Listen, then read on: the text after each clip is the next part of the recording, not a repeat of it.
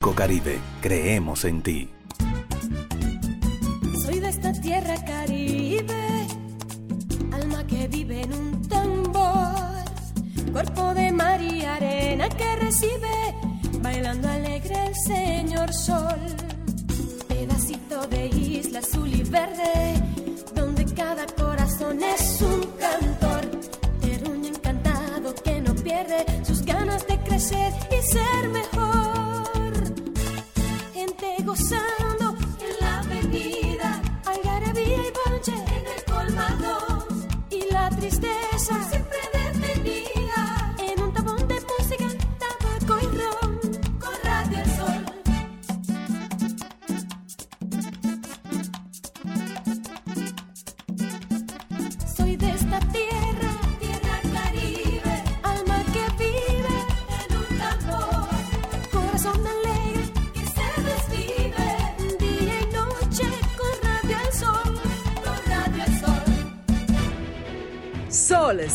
106.5, la más interactiva. Una emisora RCC Miria.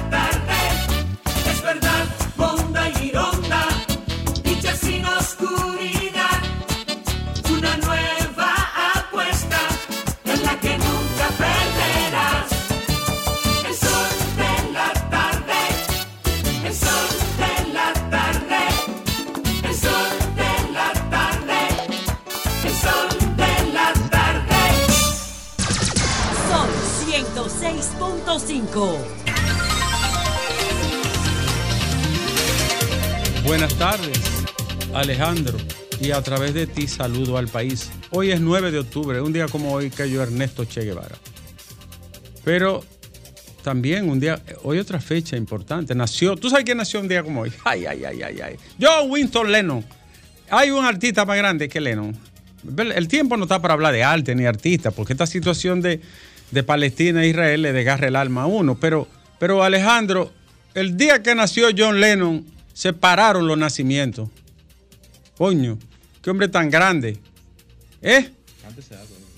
Eh, no, no, no se puede cantar porque estamos muy tristes. John Lennon nació un día como hoy, de 1940. Murió un 8 de diciembre de 1980 por las balas de David Chapman saliendo del Hotel Dakota. Eh, John Lennon es un super genio de la música. Ponte algo breve así, Alejandro, de fondo. Imagine. Ponte Imagine. O Woman, o lo que tú quieras. O una de las canciones que escribió. Además la cantó la mayoría. El 69% de, la- de las canciones la cantó él.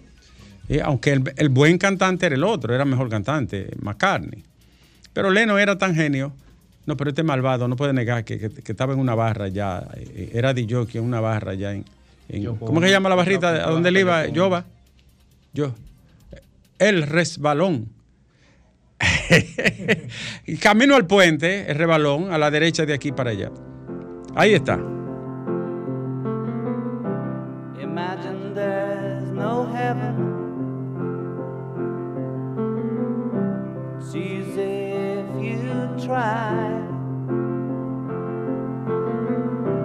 No hell below.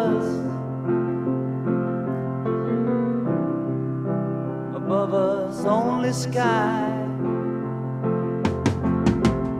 Imagine all the people living. Ay, ay, ay, ay, ay, ay. No somos iguales todos los seres, ¿no, Alejandro? ¿No? Aunque lo diga la declaración, no somos iguales.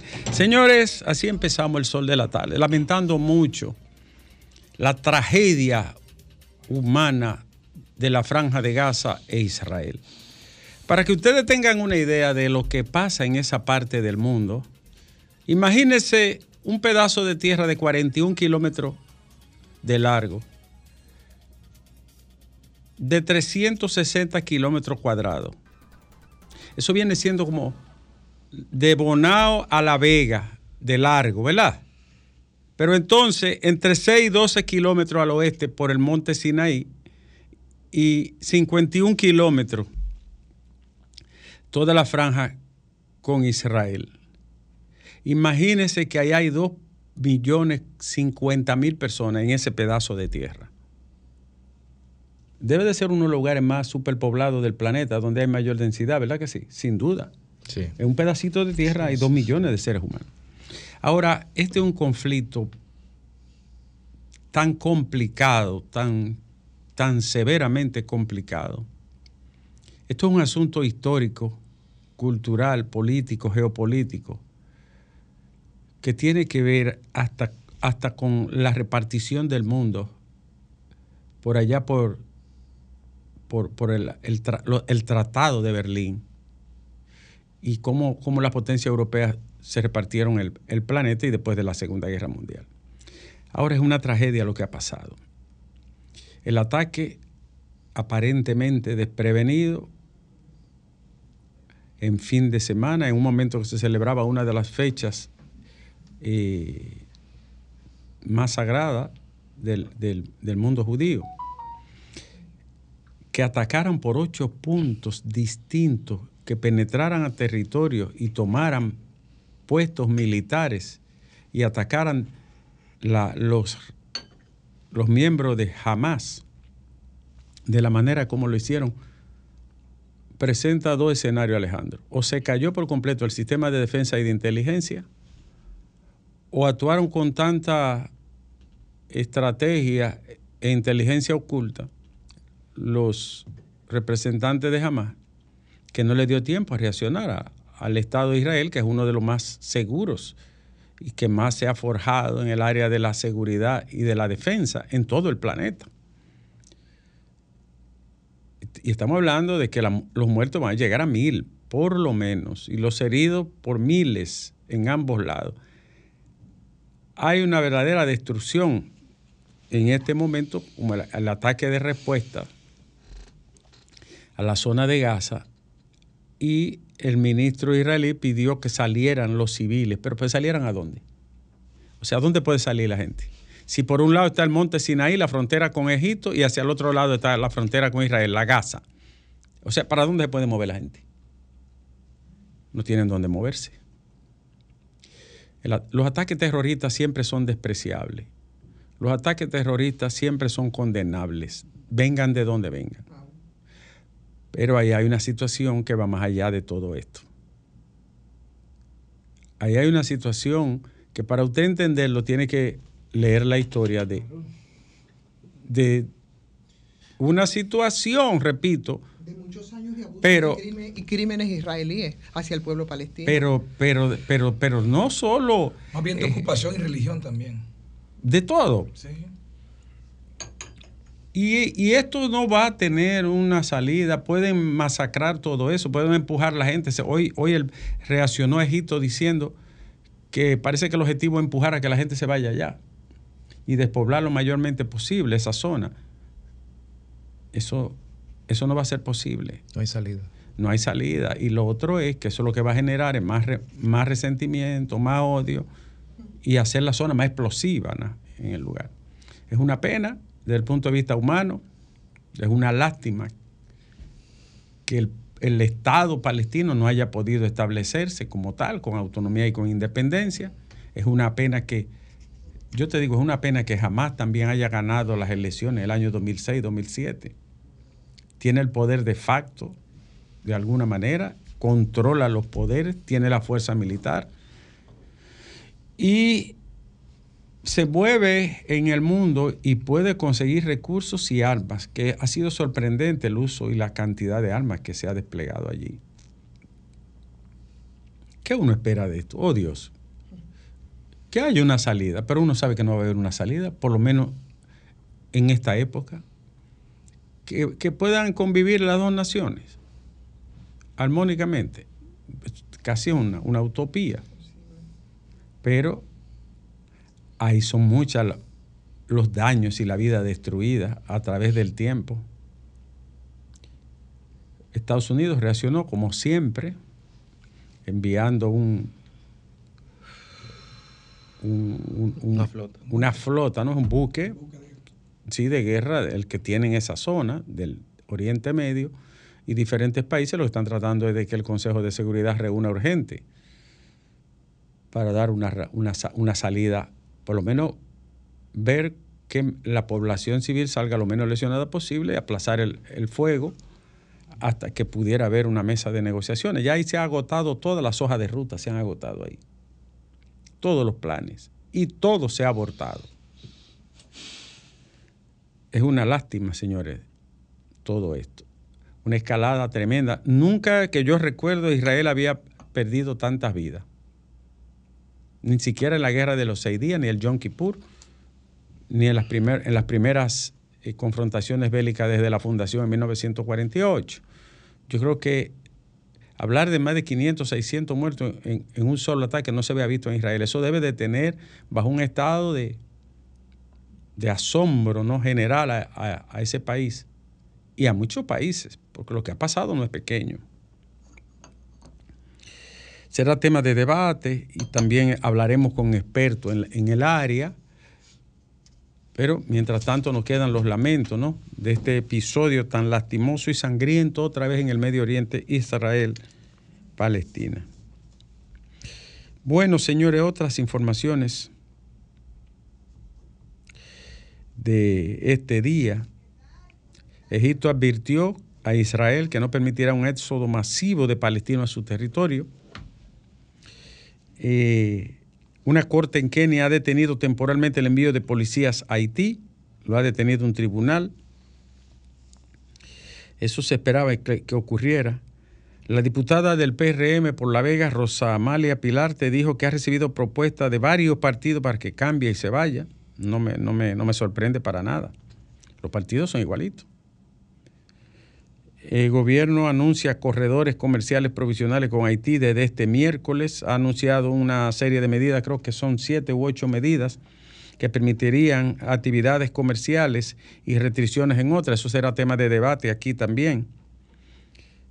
Desde el punto de vista del comercio es, es indispensable que las actividades comerciales se vayan restableciendo con el control y con el rigor obligado, lo hemos dicho desde el primer día. La operación Búho es un escándalo de marca mayor. Es increíble como una cooperativa pequeña de una comunidad no tan significativa en términos cooperativos haya creado un escándalo y una estafa tan grande contra cientos de ahorristas y cooperativistas que se han visto defraudados por un hecho sin precedentes. Se está hablando de más de 3 mil millones de pesos. Compraban yates, propiedades, apartamentos, compraban bueno, había una conserje con un, Mercedes-Benz de lujo a nombre de ella. Una conserje. ¿Por qué no me la mandaron para casarme con ella? Igual. ¿Eh? Igual. Me divorcio. Los hombres no se divorcian. No, yo, usted se divorcia. Los hombres sí, pero usted se divorcia. Yo no me Ay, atrevo. dijo que no era hombre. Ay, ay, pero llegó peligroso él. Pensándolo bien, yo, yo acabo de cumplir 31 años de casado. Y estoy feliz. Te felicito. Lo menos que me pasó fue migraña. Feliz sin Mercedes Benz. 31 años de casado, Alejandro. Felicidades. Felicidades. No, no, no, mándenlo en sobre, ¿no? Y que felicidad. Qué felicidad ni felicidad. Eso vale nada. Felicidad, eso vale, eso tiene sentido, Alejandro. 31 años de casado. 31 años, Alejandro. Parece que fue ayer. Y yo 31 años que no me caso. No, pues no me hagas. Eh, de verdad que el matrimonio no es sencillo, Alejandro, pero es primordial. Uno de los inventos cristianos buenos fue el matrimonio. Uno de los inventos buenos del cristianismo fue el matrimonio. Por lo menos con la tipología, ¿no? Que lo asumimos nosotros los occidentales. Yo valoro el matrimonio. Soy de la escuela vieja en ese sentido. Soy de la tradición. Creo en la familia biparental y, y me siento muy cómodo así. Y, hemos tenido una suerte tremenda de tener una esposa buena y unos hijos maravillosos. A Dios la gracia. 31 años. Lo único es que ha cambiado un poco mi patrimonio. Y Me- algunos añitos, ¿no? Me, me recuerda La canción de Paz Dion. ¿Cuál? 20 aniversario. 20 años. ¿Qué, obra de arte? Sí. Yo creía que era me pasarán las cuentas y tú tendrás que pagar. Ay, ay, ay, ay, ay. A mí me gusta el maestro de Paz y Andión. El, el maestro. sí. Una joya. Una joya. Michael Miguel Holguín habló hoy sobre su mención en la operación Búho y se defendió diciendo que es un dominicano honrado. Yo le voy a decir algo. Si a mí me demuestran, no, no, voy a hacer un juicio de valor para no adelantarme, ni, ni para no justipreciar, ni, ni meterme en, en un lindero que no me corresponde. Pero si, si a mí me demuestran que él está metido, yo lo creo. Yo tengo 30 años conociendo a Michael Miguel. Es un tipo bueno como persona, como ser humano. Es un hombre noble. Todo lo que he conocido de él. Es un tipo sano que no le hace daño a nadie. Una persona dulce, alegre, agradable, preocupado por, por el conocimiento. Un muchacho de compromiso. Yo lo conocí en líderes de izquierda, él. Lo conocí en San Pedro siendo locutor famoso, Radio 670, que él estudiaba en la UCE. Para mí es un hombre noble.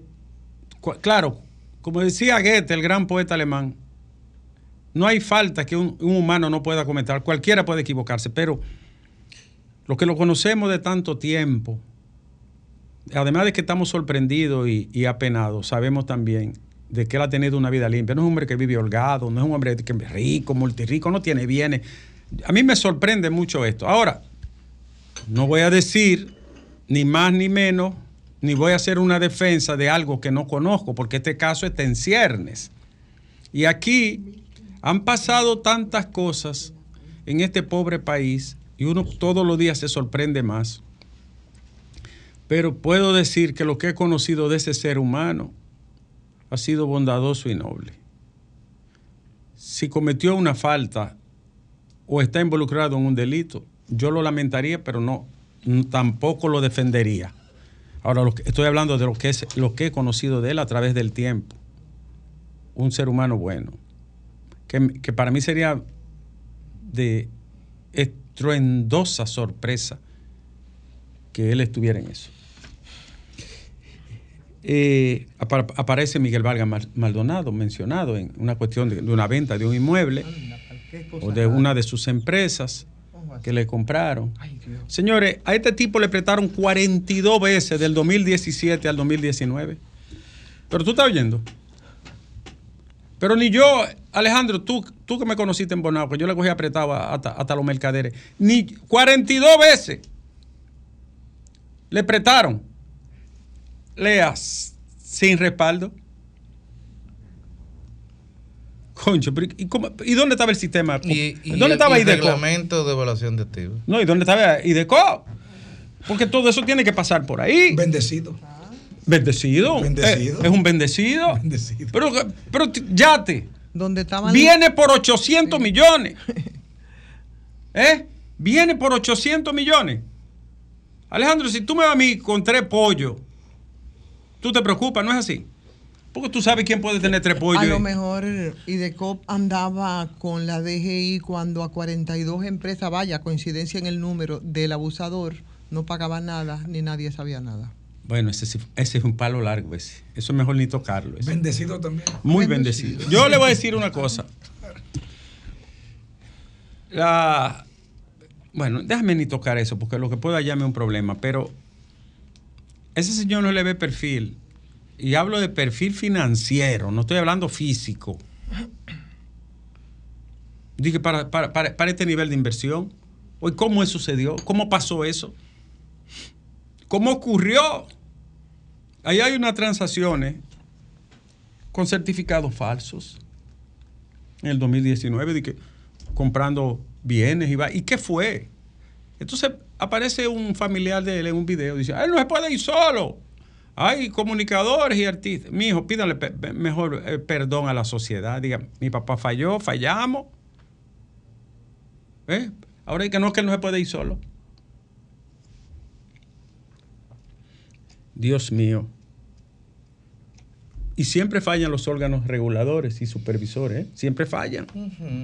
Jamás amenazó con ejecutar rehenes si israelíes civiles si continúan bombardeando sin avisar. Tú sabes que ellos avisan. De tal hora a tal hora va a haber bombardeo. Incluso se parte del protocolo de guerra, ¿no? Y cuando hay incursiones aéreas. Para Pero no, refugios. no están avisando. Ya, pues, cuando van a demoler edificios, están avisando. También. Pedro Botello también está bailando en el búho. Él aclaró hoy su relación y dijo que vivía en un inmueble allí, pero que no hizo ninguna transacción. Acláralo, Pedro. Iván Lorenzo dijo hoy que el presupuesto del 2024 es electorero. Manuel Jiménez, no más rostro cabibajo, no más aflicción. Ya he llorado por ustedes. Soy el único culpable de, que, de haberlos motivado a soñar. Manuel dijo que no se va, que apoya la reelección de Abinader, pero que va a someter a la comisión electoral ¿Qué le hicieron fraude? una serie de quejas. No dijo fraude. Manuel, prácticas, Dijo fraude. prácticas. a mí me dijeron algo, a mí me dijeron algo que, miren, yo lo que quisiera lo mejor para él como, como amigo de tanto tiempo, pero mira que Manuel el día de las elecciones ni logística había. ¿Y, tú- y, y cómo tú vas a una interna sin, sin logística, Domingo? Tú tienes que tener que hacer un salchichón ahí. ¿Eh? ¿Tú qué sabes de eso? Y más que. No, ¿cómo así? ¿Cómo así? Ese No, pero tú, tú has participado, tú has de participado. Hay que tener logística. De logística. Ah, no, la logística es la la gorra. Oh. Eso es la bandera. la- ¿Y qué es lo que va dentro de la Y el agua y la botellita de, De- agua. ah, la botellita de La agua. Y los botellita de 500 agua. que se dejan caer. Bueno, pero también, y también, también recuerde que en esa Aplícale convención la inflación. ¿eh? hay una 500. acusación de un supuesto funcionario que llevó unos chelitos allá. Manuel también. ¿A Manuel? A él no, a lo contrario. Te digo una cosa, pueden llevar lo que lleven. Cuando una persona está bien valorada, pasa. Claro. Manuel mide bien tus pasos. Y voy a decirlo con dolor de mi corazón. Manuel perdió y Andújar perdió por lo mismo que hubiese perdido de los Alcarrizos, por ineficiente frente a la comunidad. Así de sencillo. No pudo recogerle la basura al municipio. Lo explotó la mafia, de- el cartel de la basura. Lo explotó ese cartel que explota cualquiera. No pudo. Él le rompió los contratos, pero no tenía la respuesta. Y duró un año y medio, dos años, eh, rodeado de basura por todos No hubo un lados. escenario de transición. No, no, tuvo, no, no- no pudo dar respuesta. Yo creo que él se desconectó de la realidad. Tú no puedes pretender que una organización que todavía te considera extraño te acepte si tú no te impones con una popularidad que traiga de afuera. Sí, sí. Y como él no la tenía ni la tenía Ni Andújar, adentro ni afuera. Porque ellos desconocen que a ellos lo tomaron porque ellos se llevaban un pedazo del PLD. Exacto. Por eso fue que lo escogieron. pa- o sea, ellos lleg- llegaron con, con un activo que no tenía el PRM y que lo necesitaba con Luis ellos. Manuel ganó con un 63% domingo. Oye, él se impuso desde afuera y el PRM lo aceptó por eso. Si no, no lo escoge como candidato. Pero antes de eso, Manuel había sacado un 30 y pico en una serie de triquiñuelas que le ganaron. ¿Tú Sí, pero por eso, eso, eso consolida lo- mi premisa. O sea, él fue con una popularidad que el PRM la usó, pero que ya no la tiene porque la perdió. Pero además eso denota también no que el PRM no tiene ese liderazgo en Santo Domingo Este. Fíjate que Diego Está Astacio tampoco es del PRM, porque cuando él aspiró la primera vez era por el PQTC. Lo que pasa ¿Entiendes? con el PRM allí es Ellos no han consolidado. que la dirigencia que tiene, por ejemplo, ¿cómo se llama el regidor que ha aspirado varias veces? Amigo de El nosotros. presidente del partido, Adam Peguero. Sí, no, no, Adam, no, Adam, Corre- Adam Peguero eh, se lo llevó el contrato del correo. ¿Tú entiendes? Por, por, por, por- inteligente, porque si él dice, hay un contrato raro aquí, atención, llévense eso, averígüeme. No, él se tragó su contrato, se lo tragó con, con, con, con limón y con vinagre, eh, y ahí está pagando la consecuencia. Eh, entonces, el otro es el, el regidor que ha aspirado. Vertico. No. Santana. Vertico, Vertico era no, el otro es el regidor. Ahora se me olvidó el nombre. ¿Cuál fue? Ha, ha sido regidor tres o cuatro veces. Y él aspiró ahora y no pudo. No ha consolidado un liderazgo, como tú dices. Está falta, en Santo Domingo Este falta neurona al PRM. Le falta neurona.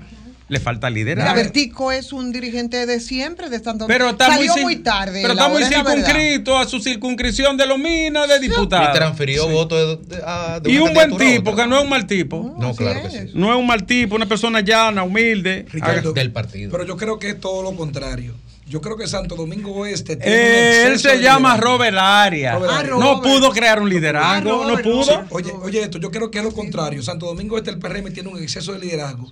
Por el exceso de liderazgo es que no Ah, tú dices que se, se- se- no, no, se- Está atomizado. que se, se- se- se divide mucho. Por tener tanto liderazgo es que se juntan todos. Dicen, Manuel Jiménez no nos representa como PRMista. Y tienen la fuerza para sacarlo de la boleta.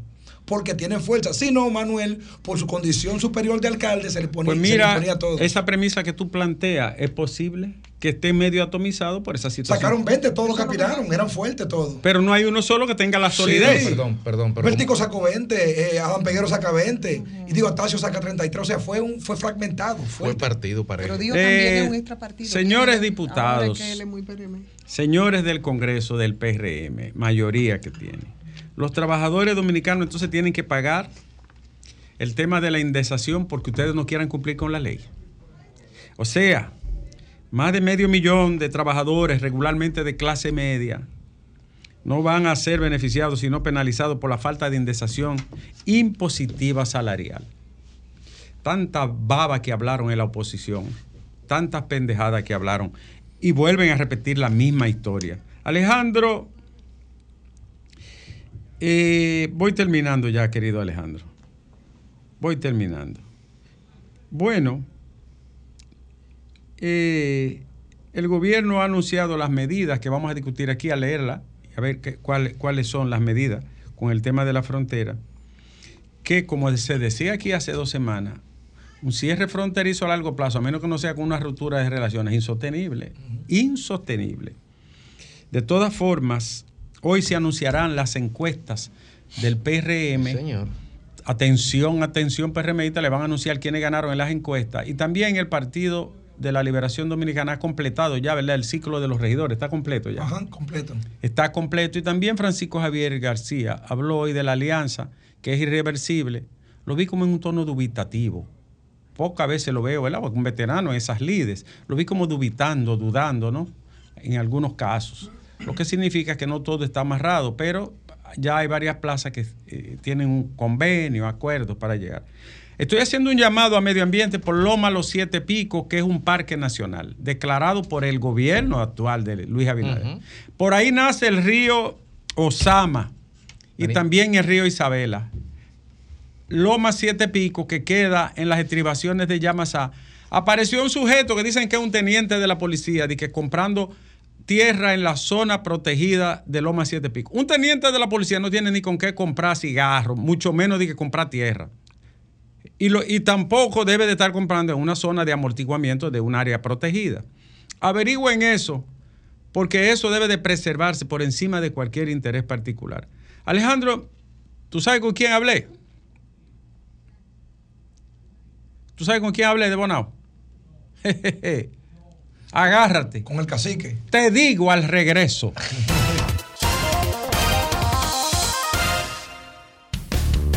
El sol de la tarde, el sol de la tarde.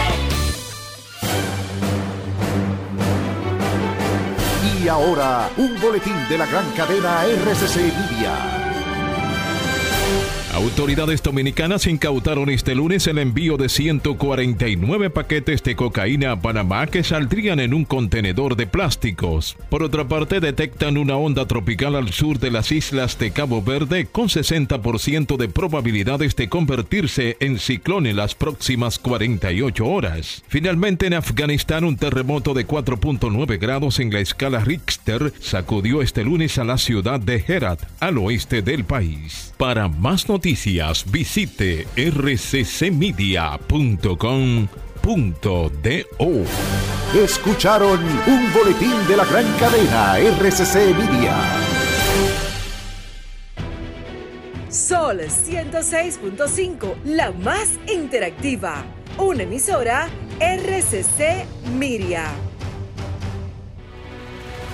Este próximo miércoles 11 de octubre a las 8 de la noche, RCC Media presenta Debate político de los representantes de campaña de los principales partidos políticos del país.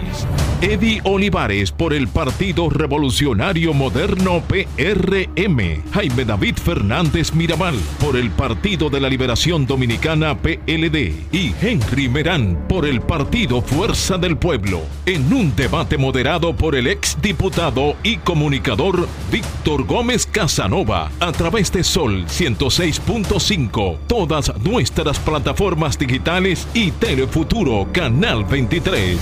Este próximo miércoles 11 de octubre a las 8 de la noche, debate político en RCC Media. Si eres de los que no piden un deseo cuando pasa una estrella fugaz o cuando son las 11 y 11, no sigas escuchando este comercial. Pero si eres de los que creen en la suerte, escucha atentamente. Ahora, al consumir un mínimo de dos mil pesos con tus tarjetas Banreservas en los establecimientos que pertenecen a nuestra guía de beneficios y están afiliados a Carnet, te puedes convertir en el ganador de hasta 5 mil puntos Banreservas. Así como lo oyes, la suerte anda buscando gente como tú. Consulta los establecimientos participantes en banreservas.com barra guía de beneficios. Banreservas, el banco de todos los dominicanos. El sol de la. ¿Quieres un vehículo que se adapte a tu estilo? Del 19 al 22 de octubre, Expo Móvil Bar Reservas y Auto House te dan la bienvenida a la Feria del Año. Porque creemos que todos pueden llegar al vehículo de tus sueños. Y con nuestra feria encontrarás la casa de todas las marcas. Sí, Auto House. Todas las marcas que amas bajo un mismo techo. No te lo pierdas. Auto House. Jalao con lo mejor de la gastronomía dominicana en el mejor ambiente.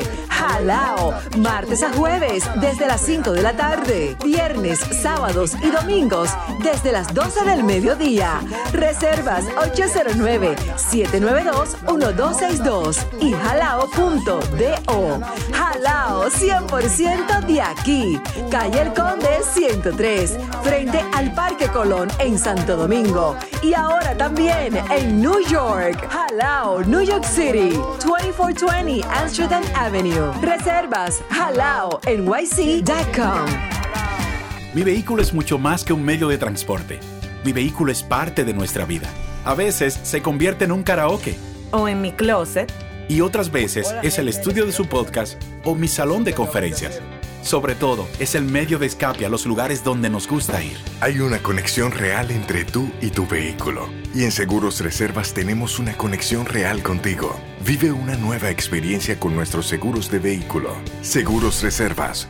Respaldamos tu mañana. Sol de la tarde. Este lunes 9 de octubre, el escenario más internacional del Caribe, Jackset, presenta una noche llena de merengue con la leyenda viva, el niño mimado, Fernando Villalona. Este lunes 9 de octubre, Fernando Villalona te hará bailar y vibrar con su música en vivo en el Jackset. Que no te lo cuenten, ven y vívelo de cerca. Fernando Villalona, el Mayimbe. Este lunes 9 en Jackset. La fiesta comienza a las 10 y 30 de la noche. Información 809-535-4145. WhatsApp 829-761-3145. Lunes 16, Giovanni Polanco y Ramón Orlando. ¿Quieres escuchar a Sol desde tu móvil? Descarga ahora la nueva app de Sol. Búscala en tu Google Play o App Store. Sol 106.5. También en tu dispositivo móvil. Somos la más interactiva. ¿Te gustaría hacer crecer tu negocio? En Banco Caribe tenemos las soluciones que apoyan a tu negocio. Vamos. Solicítanos una línea de crédito revolvente para el capital de trabajo de tu negocio o un préstamo comercial para la adquisición de maquinarias, equipos o cualquier activo fijo que requiera tu empresa. Vamos Negocios Caribe, la respuesta que tu negocio necesita. Banco Caribe, creemos en ti.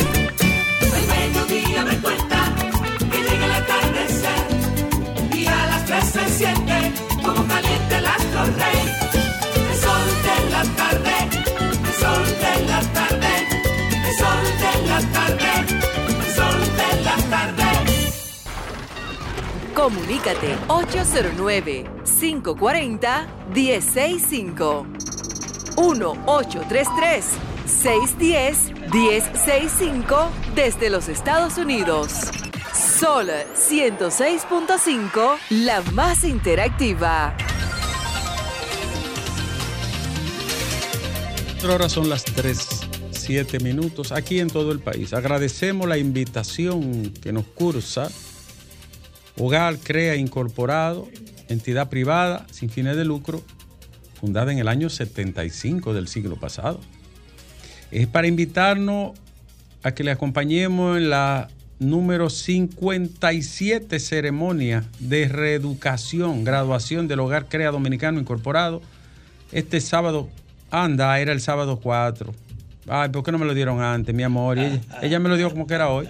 Pero le agradezco mucho a Julio Manuel Díaz Capellán. Yo he participado en actividades de este tipo en Hogar Crea. En mi pueblo acompañaba a la gente allá, Alejandro, en Bonao. ¿Te acuerdas de Leopoldo? De Oh, Leopoldo. claro, Leopoldo. Que tiene- 2.500 muertos. ¿Cuánto?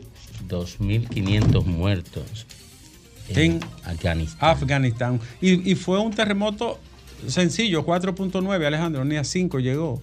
Sin embargo, hay más de 2.500 muertos. Puede aumentar, ¿verdad? Claro, no, esa- si esa es la primera cifra, tú puedes duplicarla. Agradecemos, Alejandro, este regalo que nos hace Gilberto Soriano Román, el deporte como instrumento de desarrollo hacia un nuevo modelo educativo en el siglo XXI. Ese chico está en el siglo XXI. Un excelente texto sobre el deporte y el involucramiento del deporte. Ah, Tú sabes que mente sana, cuerpo sano, Alejandro. Esto, este libro nos lo dedica Gilberto Soriano, que es un joven de Montecristi, con especialidad en comando y Estado Mayor, conjunto, licenciado en Derecho, maestría en Constitucional, muchacho bueno de esa zona, ¿no? Eh, es selección nacional de esgrima y miembro fundador de la Asociación Dominicana de Derecho Deportivo. Oh, pero excelente, Gilberto. Tú sabes que el deporte, Alejandro, es imprescindible para el aprendizaje. Es más, se ha determinado por neurociencia que cuando uno se ejercita hay una sustancia que se llama neurotropina que ayuda a aceitar las neuronas. Pa- para que lo sepa. Muy importante. Por eso los griegos establecieron la gimnasia desde la temprana edad. Dígame, La señor. estimulación temprana incluye el deporte en los niños incluso desde, Oh, desde seis Gilberto, a gracias la, por este la- aporte. la información del libro, él estuvo aquí el día anterior. El viernes. Y aquí. ¿Y por qué no me lo dijeron? Yo lo invité a que fuera un programa que uno tiene. Y allá le conecté. Lo invitaste al programista tuyo. eh. Sí, le conecté entonces a él. ¿Qué le conectaste? Con un miembro del Comité Olímpico Ah, de pero genial. Rico y con un miembro de la dirección del Comité In- Olímpico Internacional. Tú nada más haces eso y lo van a invitar a él para que vaya a exponerlo. Porque yo creo que hay que hacer un esfuerzo para Pues que yo le agradezco a Gilberto. toda la estructura Ahora tú nada más te empeñas por la gente de Salcedo cuando viene, lo lleva para aquí, lo entrevista ¿Y para él allá. es de Salcedo? Él es de. eh, Lo jodió, lo jodió, Feli, tú eres nuevo, tú tienes que llevar el ritmo del programa. Cuidado. Alejandro.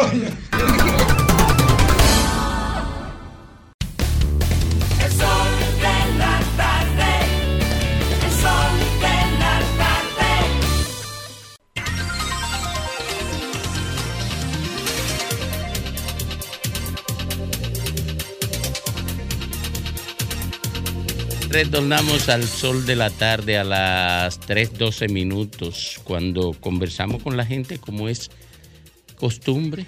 Buenas tardes. Buenas tardes, Domingo. ¡Ey! Buenas tardes, Miguel. Buenas tardes, Fafa. eh, que nuevo, Ivón. Se habla Candado de aquí de Cabaret. Domingo, esta, esta mañana a las, a las 10 se, pu- se repuso Freddy Cruz, que estaba fuera del ayuntamiento, y un juez de no ponerlo para que este, este distrito de Cabaret progrese otra vez con Freddy Cruz, que estaba haciendo un buen trabajo. Ah, ok. Bueno, está bien. Buenas tardes. Sí, buenas tardes. Adelante. Sol, el sol de la tarde. Está usted en medio del sol. Dígame. Usted está en medio del sol. ¿Qué otra cosa le digo? Sí, buenas tardes. Mi nombre es Scarlett Pérez. ¿Cómo están todos allá? Eh, Carle, un bonito nombre. Muchas gracias. Yo estoy llamando porque eh, me siento muy contenta de ver que el presidente va a extender la UAS en Samaná, ya que todos los jóvenes de allá necesitan también ese, ese esa gran oportunidad. Bien por Luis. Bien por Luis. Buenas tardes. Buenas, Domingo, ¿cómo están? Bien. Yo me alegro, hermano, por su salud, esté súper bien. Siempre A pesar por de usted. Fafa estoy bien. Es- eso me alegro. Porque ven acá, pero Fafa tiene que tener 200 años, pues yo era un niño y tengo 80 y pico. Eh, él Fafa- tie- cumplió hace, hace poco 198. Sí, lo que pasa es que esos políticos y los artistas se viven quitando los años, pero Fafa tiene que tener casi 200 años, porque el y Colón se Sí. llevan poco cuando le pusieron Oye, América. Fafa y, y Fefita la Grande, uno, se, uno le decía la- al otro, Fefita le decía Fafa y el Fefita, llegó Colón, vamos a recibirlo. Mira, Domingo, así mismo fue. Yo Así mismo fue. pongo- Fafa y Fefita.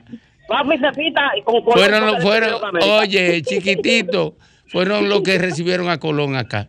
Así mismo, así mismo. El domingo, Sí. yo eh, escucho a esta, a esta gente llamando bocina y esas cosas. Sí. Hablando del presidente Luis Abinader. Domingo, mira, Hipólito Mejía, cuando era presidente de la República, Sí. nosotros pensábamos que era el peor gobierno que había existido por la, por la crisis bancaria y por lo Sí. cómo se manejaron. Sí. Sin embargo, yo encuentro que Luis Abinader le ha ganado. A Luis Abinader hay que darle el Casandra del gobierno más malo que ha tenido este país, hermano. vaina. Ve a los supermercados. Mira, un plátano 40 pesos.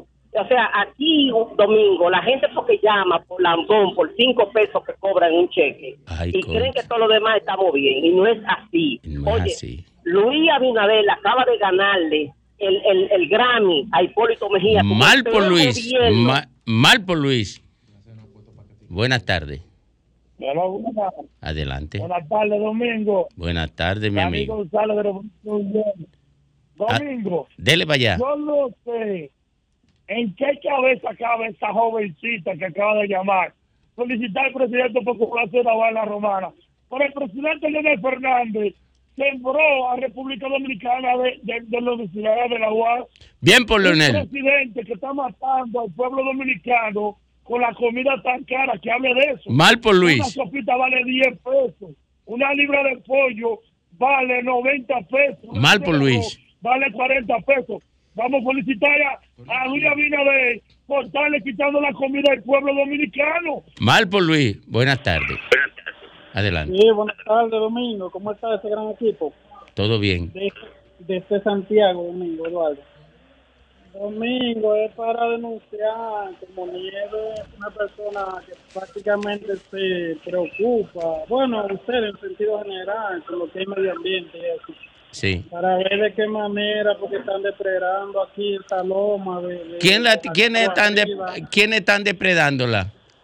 Ah, supuestamente hay unos ingenieros ahí. Mal por los eh, ingenieros. Para, para realizar una, unas obras de apartamentos y eso. El nombre no lo tengo, pero sí, sí están ahí, tienen excavadora y demás. Ajá. Para ver de qué manera le podamos dar ¿Y quién? a eso a eh, ¿Es un proyecto privado? Eh, no, no, no, o sea, no tengo la certeza. Ah, averígüelo, averígüelo. Tienen que ser recursos eh, protegidos, que la Sí. lomas eh, se sobreentiende que hay que cuidarlo y protegerlo. Sí, sí, sí. No, no que venga una persona a meterse a él de una manera u otra, de depredar y acabar con el medio ambiente. ¿Tú me entiendes? Que tenemos que O- cuidar eso. ok. Eh, averígüelo y nos informa. Buenas tardes.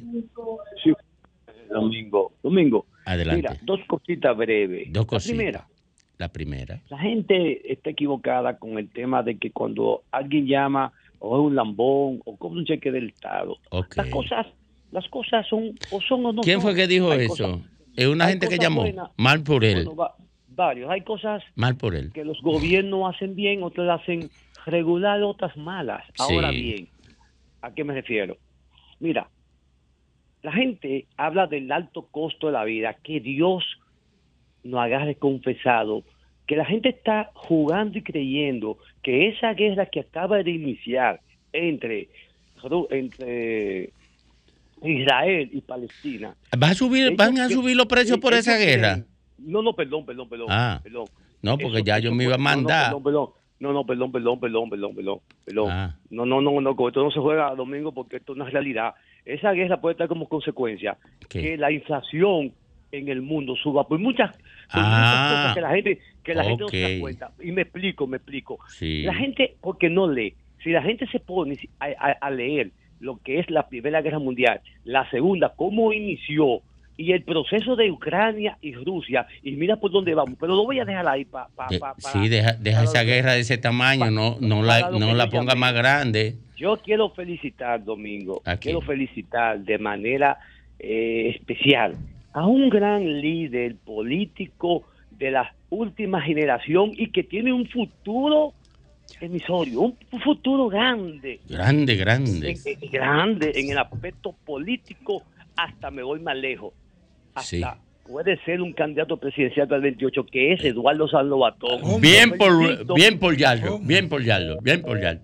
Bien por Yayo. Buenas Fiel, tardes. fiel. el can- Buena, Domingo. Ey, Víctor Moña aquí, Laguna Salada. Laguna Salada, adelante, mi Domingo, querido. Sí. Don Putico, yo nunca pensaba que Ivonne iba a estar al lado de alto gama, de periodista alto gama. Pero ¿Usted ella es alta gama.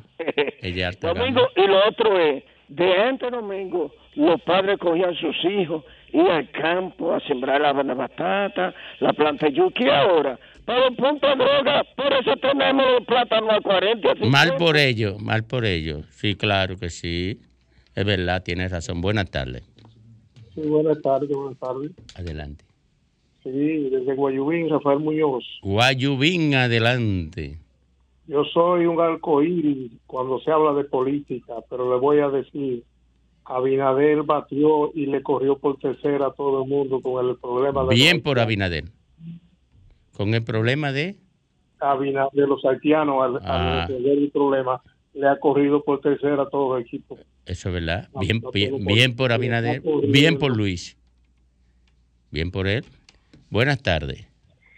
Sí, buenas tardes, Eladio Tavares, aquí los ama. Adelante. Domingo, pero yo no entiendo a la gente, porque yo no sabía que los plátanos venían de Ucrania, ni de Rusia. No, espérate, lo mudaron para Israel ahora. Sí, el maíz yo sé que va a venir de Guyana, porque Luis quiere que el dominicano vaya a Guyana a sembrar maíz. Para Me, me dijo Fafa que los plátanos van a subir porque vienen de Israel y vienen a pie. No llora, Domingo. Buenas tardes. Buenas tardes. Adelante. Domingo, buenas tardes, Ivonne, Greiner, La Jara y a don Fafa Tavera y a don Jefe, donde quiera que se encuentre, que hace su comentario y se Me- larga de una me- vez. mira, vi la rueda de prensa de, de Manuel Jiménez y dijo que tú hiciste fraude allá. Oye, No, dijo no que tú te involucraste en un fraude colosal. En un fraude colosal y yo se lo creí. No, no, yo, yo escuché la, la cuestión esa del el, el llanto de él. Ah, el ah, pues, pues él. viste que lo dijo, viste que lo dijo. El, el llanto de él, pero eh, yo para corroborar eh, con el parte del comentario de, de, de don Jefe eh, sobre lo que él cree que pudo haber pasado en Santo Domingo Este aquí, primero su mala gestión, Domingo. Segundo, tú divorciaste de un partido, maltratarlo, ¿eh? porque después del año y medio, y ahí Tibón que me puede co- corregir, después del primer año y arguito de gestión de, de- de este señor, de este señor Manuel Jiménez, él se divorció del PRD, comenzó a maltratar a su dirigente, comenzó a, a desvincularlo, a, a cancelarlo, a pelearse con la alta dirigencia del PRM aquí.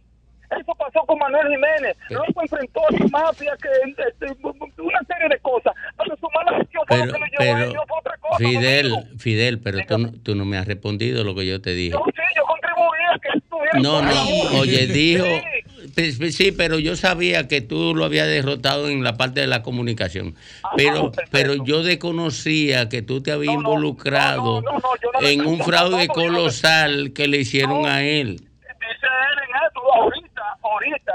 Me dije, él, di- él dijo, un tal Fidel Guzmán. Ni siquiera te dijo Fidel Guzmán, sino un tal. Un tal. Un tal. Lo- oye, yo vine y yo lo escuchamos. Fidel, no me saludaste. Yo, yo, yo te saludé, yo dije Federico, yo no pasa que tú tengas otra cosa. Yo, yo te saludé, yo te saludé. Pero se te, se te dio lo de Manuel finalmente. No, se me dio, no, se me dio, se me, se me dio sí, pero tú sabes que fue preciso y contundente por más de tres años. Diciendo lo que estaba pasando aquí. No es Federico. Ahora. Sí, tú siempre has sido consistente en tu declaración. Ahora, prepárate cuando tú aspires en la Fuerza del Pueblo, que Manuel Jiménez te va a armar una camarona. No, yo no, yo estoy como tú. Yo soy agente libre prácticamente. Yo no aspiro a nada, mi hermano. Yo no aspiro a nada. Tú aspiraste y te partieron el pescuezo. Yo aspiré y me partieron el pescuezo también. Así que no, Domingo, tam- estamos, estamos alejados. de- Estamos despecuezados.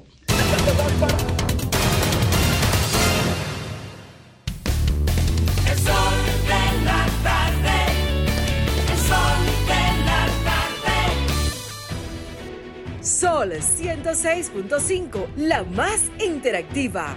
Una emisora RCC Miria. Las principales figuras de la televisión de Santiago encendieron la radio y tomaron el control. Jaime Tomás, Juan Bonilla, José de Vares, Nelson Peralta, Gladialisa Pereira, Francisco Sanchís, Sagrario Gómez y José Adriano Rodríguez son los patrones de la información y las noticias en Santiago y el Cibao. El patrón de la tarde. De lunes a viernes de 4.30 de la tarde a 7.30 de la noche. Por La Bacana. 105.9. Santiago.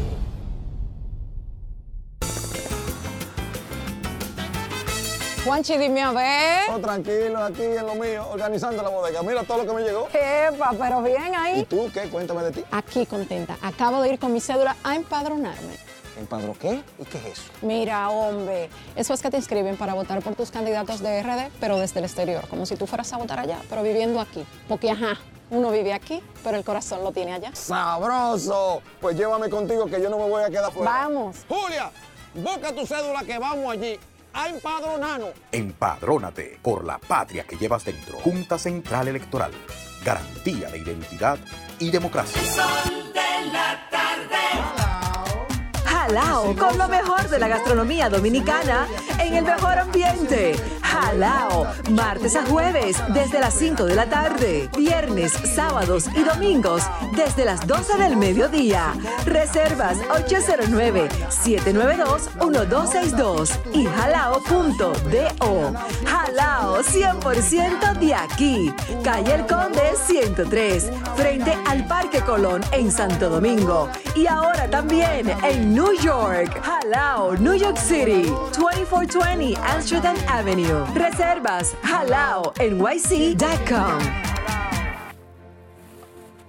Compadre, corríjame si me equivoco. Pero es verdad que el aporte a mi fondo lo hacemos mi patrón y yo. Compadre, usted no se equivoca. Lo primero es que ese aporte para el sistema de pensiones es 9.97% del sueldo suyo y es hecho entre su patrón y usted. Ah, pero entonces yo no soy el único que aporta los chelitos para mi retiro.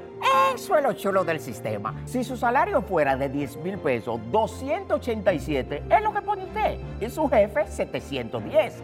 Del total, 840 pesos van directivo a su cuenta de capitalización individual. Y esta cuenta también crece con la rentabilidad de las inversiones que hace su AFP Popular. Ah, pero eso así es un palo. Hay que trabajar. AFP Popular, confianza absoluta. El sol de la tarde. El sol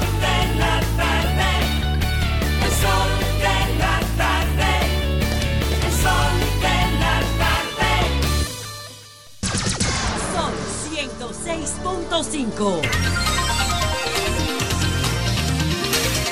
3, 3, 27 minutos aquí en el sol de la tarde, en el sol del país. A esta hora, don Rafael Fafá Taveras. Gracias, Domingo. Estamos asistiendo de verdad a un momento en la vida universal que no tiene precedente. Normalmente el control y la hegemonía de un país sobre otro era una secuencia. España se hizo dueña de América con descubrirla durante un tiempo y los españoles basados en ese aporte tuviesen, tuvieron un predominio durante varios años. Francia también tuvo, después de su experiencia revolucionaria, un predominio sobre el mundo y además dejó una matriz de orientación, porque más que el resultado interno de sus luchas estaba la herencia de sus motivaciones y de su principio. Y ahí surgió, de hecho, el reclamo de los derechos humanos y plantear en cierta medida la base institucional, aunque ellos no pudieran aplicarla, de lo que debía ser los regímenes políticos de la democracia. Alemania tuvo en Europa un predominio también extraordinario. Pero lo de Inglaterra no tiene madre porque tú te imaginas, Inglaterra controlaba casi África, era la jefe de China y de todo el este y además era la fuerza determinante de Europa. Fue la mayor concentración hasta que llegó el predominio de Estados Unidos. Ahora, junto con ese relevo histórico de las hegemonías, con esa tendencia a reducir las influencias que emergen en una diversidad de centros, porque estamos hablando del fin del mundo unipolar, que siempre fue de relevo, pero había una jefatura en ella, y ahora estamos entrando en un mundo multipolar, donde están surgiendo efectivamente más posibilidades para grupos que estuvieron plenamente sometidos y que no tenían ni siquiera autonomía para irse a otro lugar. Pero miren lo que pasa. Junto con ese crecimiento están apareciendo entonces los conflictos. La guerra de Rusia y Ucrania no es paja de coco, porque tiene detrás a toda Europa y a Estados Unidos enfrentada a Rusia sin tocar a Rusia como partícipe. Y eso es transitorio, porque el conflicto puede llegar a que no solo enfrenten a los rusos en Ucrania, sino que agredan directamente a Rusia. Y si no lo han hecho, es por el riesgo de que no se puede provocar a una nación que tiene el poder militar de la Unión Soviética vieja con los recursos atómicos y más modernos. Pero es algo que no va a mantenerse mucho rato. Ajá. Europa y Estados Unidos defendiendo a Ucrania y sin embargo no enfrentan en consecuencia a la matriz del conflicto que es Rusia. Ahora estamos asistiendo a la explosión de los palestinos y los israelitas, un viejo conflicto que no, tiene, no ha tenido solución en ninguna de las búsquedas que se han hecho. Israel fue en el 47 que lo establecieron como Estado en un territorio que lo han reclamado otros como suyo. Y ahora usted se encuentra con que con la comunicación, con el desarrollo de la tecnología, las guerras tienen otro significado, otro alcance, otro fruto la cantidad de muertos del Hamas y de Israel va a crecer y no se ve ningún elemento que tienda ni a apaciguarla ni a lograr entendimiento. En las propias Naciones Unidas, lo que hay en evidencia es la profunda limitación e incapacidad de ese centro mundial para lograr un control del mundo. Ahora mismo entonces, nosotros en medio de ese proceso de deterioro y de cambio del mundo, tenemos aquí en nuestro país un gobierno que como parte de esa tendencia ha recurrido a enfrentar un conflicto viejo, que es el conflicto de la República Dominicana con Haití. Nosotros nos independizamos de Haití, lo tenemos ahí, pero hay un nivel de desamparo entre la estructura económica, social y política de Haití y la República Dominicana. Pero a pesar de eso, todo el capital dominicano se ha nutrido de la miseria haitiana, tanto en la producción industrial, agrícola, como en las construcciones como tales. Es decir, a pesar del conflicto hay una tendencia que, como tú le sacas ventaja, aunque sea tu enemigo, a tu vecino más pobre. En una situación como esta hay una tendencia a la inflación, al crecimiento de los problemas. Y es verdad que Luis no es el responsable del incremento de los precios. Aunque haya gente que te dice, Ah, pero los plátanos son de aquí, no vienen de fuera, no se le puede aplicar. Y yo digo, no se dan cuenta que todos los recursos de la acción repercuten en el hecho de encarecer todo, de que la inflación es ahora mismo un elemento de presencia, en el sentido de que mientras crecen la creación de sectores y polos de poder, hay una tendencia universal que es el incremento del costo de la vida y la inflación. Y eso apuntan a que se estén pensando en hacer diversas monedas, es decir, en seguir profundizando el proceso del deterioro de la forma de gobernar del pasado, donde el mundo unipolar tenía también un recurso monetario unipolar y mundial. Entonces, hay que pensar en esa realidad para que se entienda mejor que Luis ha llegado en un momento no previsto, en la que él tenía un proyecto de transformación del Estado, de rehacer la economía y la política, y no ha podido escapar a la repercusión de esa creciente movilidad contradictoria del mundo. Ahora terminó legitimando su aspiración de continuar en el poder, Luis. Logró eso. Los otros partidos están tratando de ver cómo pueden hacerle alguna alianza para enfrentarlo.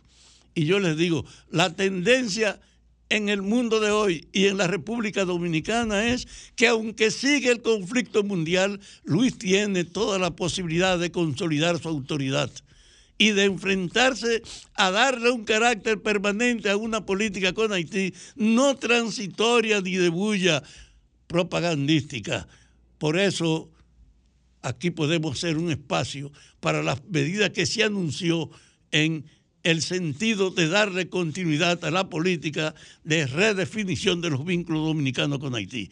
Pero estamos ante un momento de sacudimiento universal, global, además del temor de que ya no tiene uno solo la bomba, sino siete naciones que tienen el recurso atómico, que obligan a que cada quien piense cómo asegura su espacio, a que nos obliguen a buscar la forma de establecer la autoridad y la perspectiva en cada país de su situación.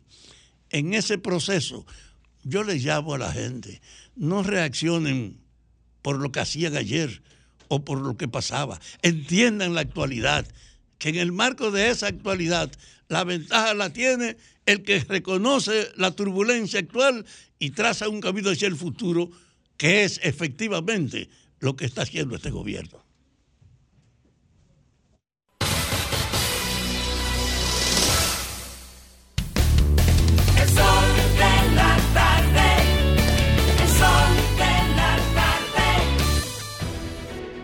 Sol 106.5, la más interactiva. Una emisora RCC Miria. Este próximo miércoles 11 de octubre a las 8 de la noche, RCC Media presenta Debate político de los representantes de campaña de los principales partidos políticos del país. Eddie Olivares por el Partido Revolucionario Moderno PRM. Jaime David Fernández Mirabal por el Partido de la Liberación Dominicana PLD. Y Henry Merán por el Partido Fuerza del Pueblo. En un debate moderado por el exdiputado y comunicador Víctor Gómez Casanova a través de Sol 106.5. Nuestras plataformas digitales y Telefuturo Canal 23. Este próximo miércoles 11 de octubre a las 8 de la noche, debate político en RCC Media. Y siguiendo con el City Tour de la Gran Manzana, a la izquierda los mejores pasteles en hoja de los Heights. A nuestra derecha venden un sancochito calientico como la isla Very Good. Y al frente, el banco que llegó a los países para estar más cerca de los suyos. Porque donde haya un dominicano, ahí van a estar con él. Único banco dominicano en Nueva York. Ban Reservas, el banco de todos los dominicanos. El sol de la tarde. Jubilado y pensionado del Estado. Santo Domingo recibe atención. En la 27, número 17. En la 27, número 17. En la 27, número 17. En la 27, número 17. Dirección General de Jubilaciones y Pensiones. Avenida 27 de febrero, número 17, próximo a Leopoldo Navarro. Y en el punto GOV Expreso. Accede a dgjp.gov.do y conoce nuestras demás ubicaciones. Juanchi, dime a ver. Oh, tranquilo, aquí en lo mío, organizando la bodega. Mira todo lo que me llegó. Epa, pero bien ahí. ¿Y tú qué? Cuéntame de ti. Aquí contenta. Acabo de ir con mi cédula a empadronarme. ¿Empadro qué? ¿Y qué es eso? Mira, hombre, eso es que te inscriben para votar por tus candidatos de RD, pero desde el exterior, como si tú fueras a votar allá, pero viviendo aquí. Porque, ajá, uno vive aquí, pero el corazón lo tiene allá. ¡Sabroso! Pues llévame contigo que yo no me voy a quedar fuera. Vamos. Julia, busca tu cédula que vamos allí a empadronarnos. Empadrónate por la patria que llevas dentro. Junta Central Electoral.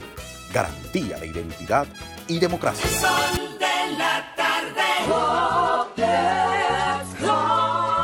Señor constructor, en el FOPECOMS seguimos avanzando y ahora estamos más cerca de ti en nuestra sede principal de la avenida 27 de febrero 272 esquina Rosa Duarte para servirte mejor y garantizar la protección de los trabajadores de la construcción. Recuerda que cumpliendo con la ley 686 garantizarás el futuro de tu servidor y el crecimiento de la nación. Fondo de pensiones de los trabajadores de la construcción más que pensión.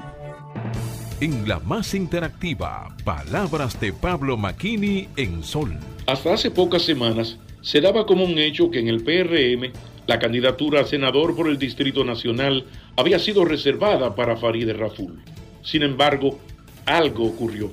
Y ante una posible segunda vuelta y ante el descalabro de la candidatura presidencial del PLD, que ha consolidado a Leonel Fernández en la segunda posición, las señales indican que la organización ha solicitado los servicios de Guillermo Moreno, considerado el político que con más insistencia, vehemencia y contundencia ha enfrentado al profesor Fernández. Todo indica que en Santo Domingo Este, Manuel fue sacrificado porque el establishment partidario necesitaba controlar sin sobresaltos la alcaldía del más grande municipio del país, mientras en Santo Domingo Oeste se sacrificó a José Andújar en pos de la unidad partidaria, otorgando la candidatura al sector Hipólito, aunque Francisco Peña represente la negación exacta de todos los principios de transparencia e institucionalidad que sustentan el discurso del PRM. Solo que Farid Raful no es Manuel Jiménez ni se llama José Andújar. Será sacrificada su candidatura para dar paso al confrontacional y combativo Guillermo Moreno, ocupen su localidad. El acto va a empezar. La más interactiva presentó Palabras de Pablo Maquini en Sol.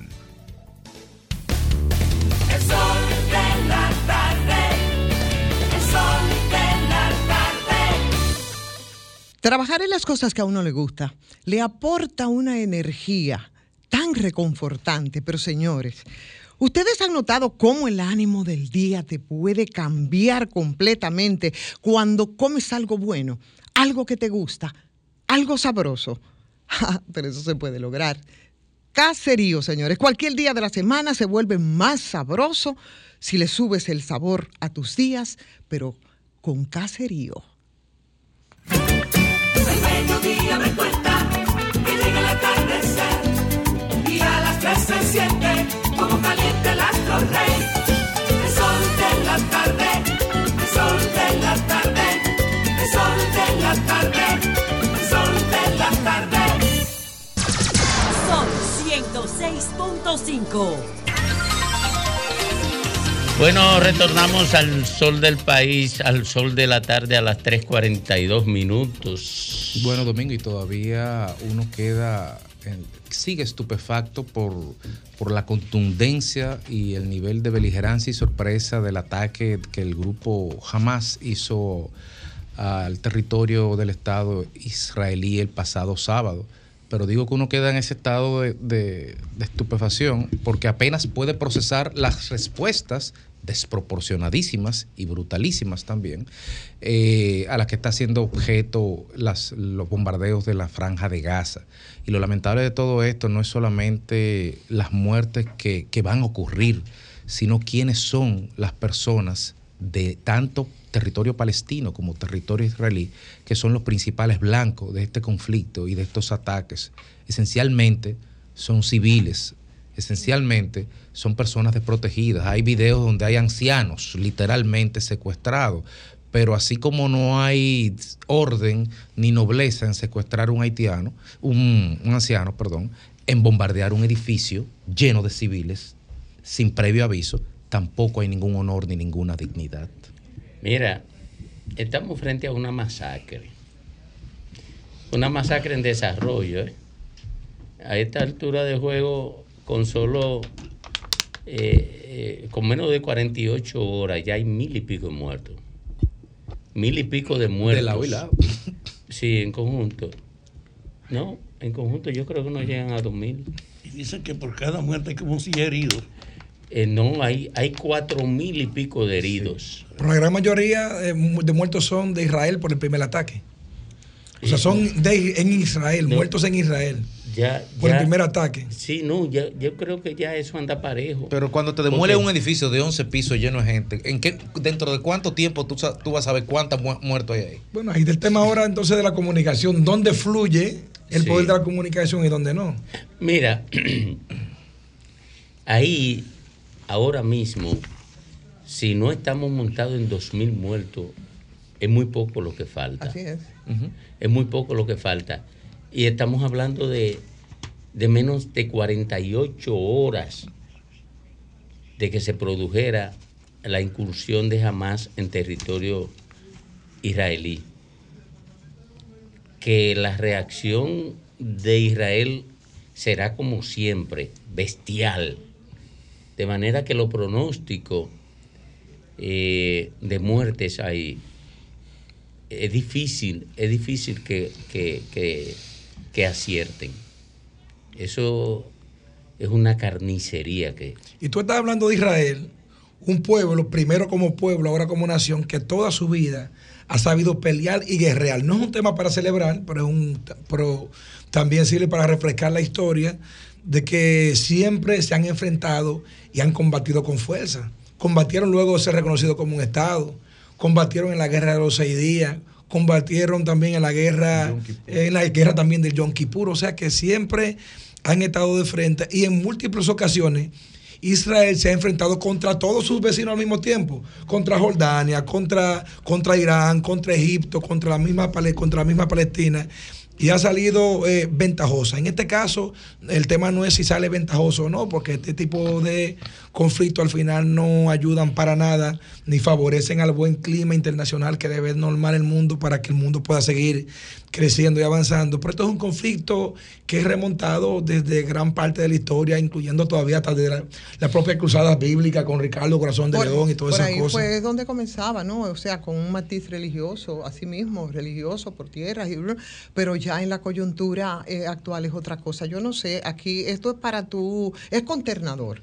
¿Verdad? Es consternador realmente, pero bueno, ahora tú ves, definitivamente, tú ves por primera vez yo creo una reacción de Palestina, en este caso de Hamas, frente a, no podemos negar el nivel de acorralamiento desde siempre. Ahora, qué pena y qué doloroso es y qué terrible tú tener que ver a Israel eh, llorar sus muertos, los mismos que por años, por décadas ha llorado también Palestina. No porque es un tema que para tú poder entenderlo tú tienes que ubicarte, o, o- o necesariamente ubicarte en el contexto histórico. Si nos quedamos solo en la coyuntura decimos, bueno, y como mucha gente, yo pienso que muchos imbéciles repiten, ay, qué horror, el terror, jamás terrorista, Palestina. No, no, no. El, el es más, terror, es más el que terror eso. de Estado Es casi más- siempre es más contundente que el Eh, eh, terror normal. es más que eso, ¿entiendes? Es más que eso, porque ha, ha- ha sido una situación que se, que, que- que se arrastra por tantos y tantos años, señores. La verdad es que el nivel de acorralamiento a Palestina ha sido una hazaña también histórica desde Sí, siempre. pero no podemos ¿eh? descartar Entonces, que jamás es un grupo terrorista. entonces, entonces, bueno, tan terroristas como los que han actuado desde Israel. Sí, lo que pero- pasa es que ninguno, ni uno ni otro, nosotros podemos ni ponderarlo ni auparlo. No.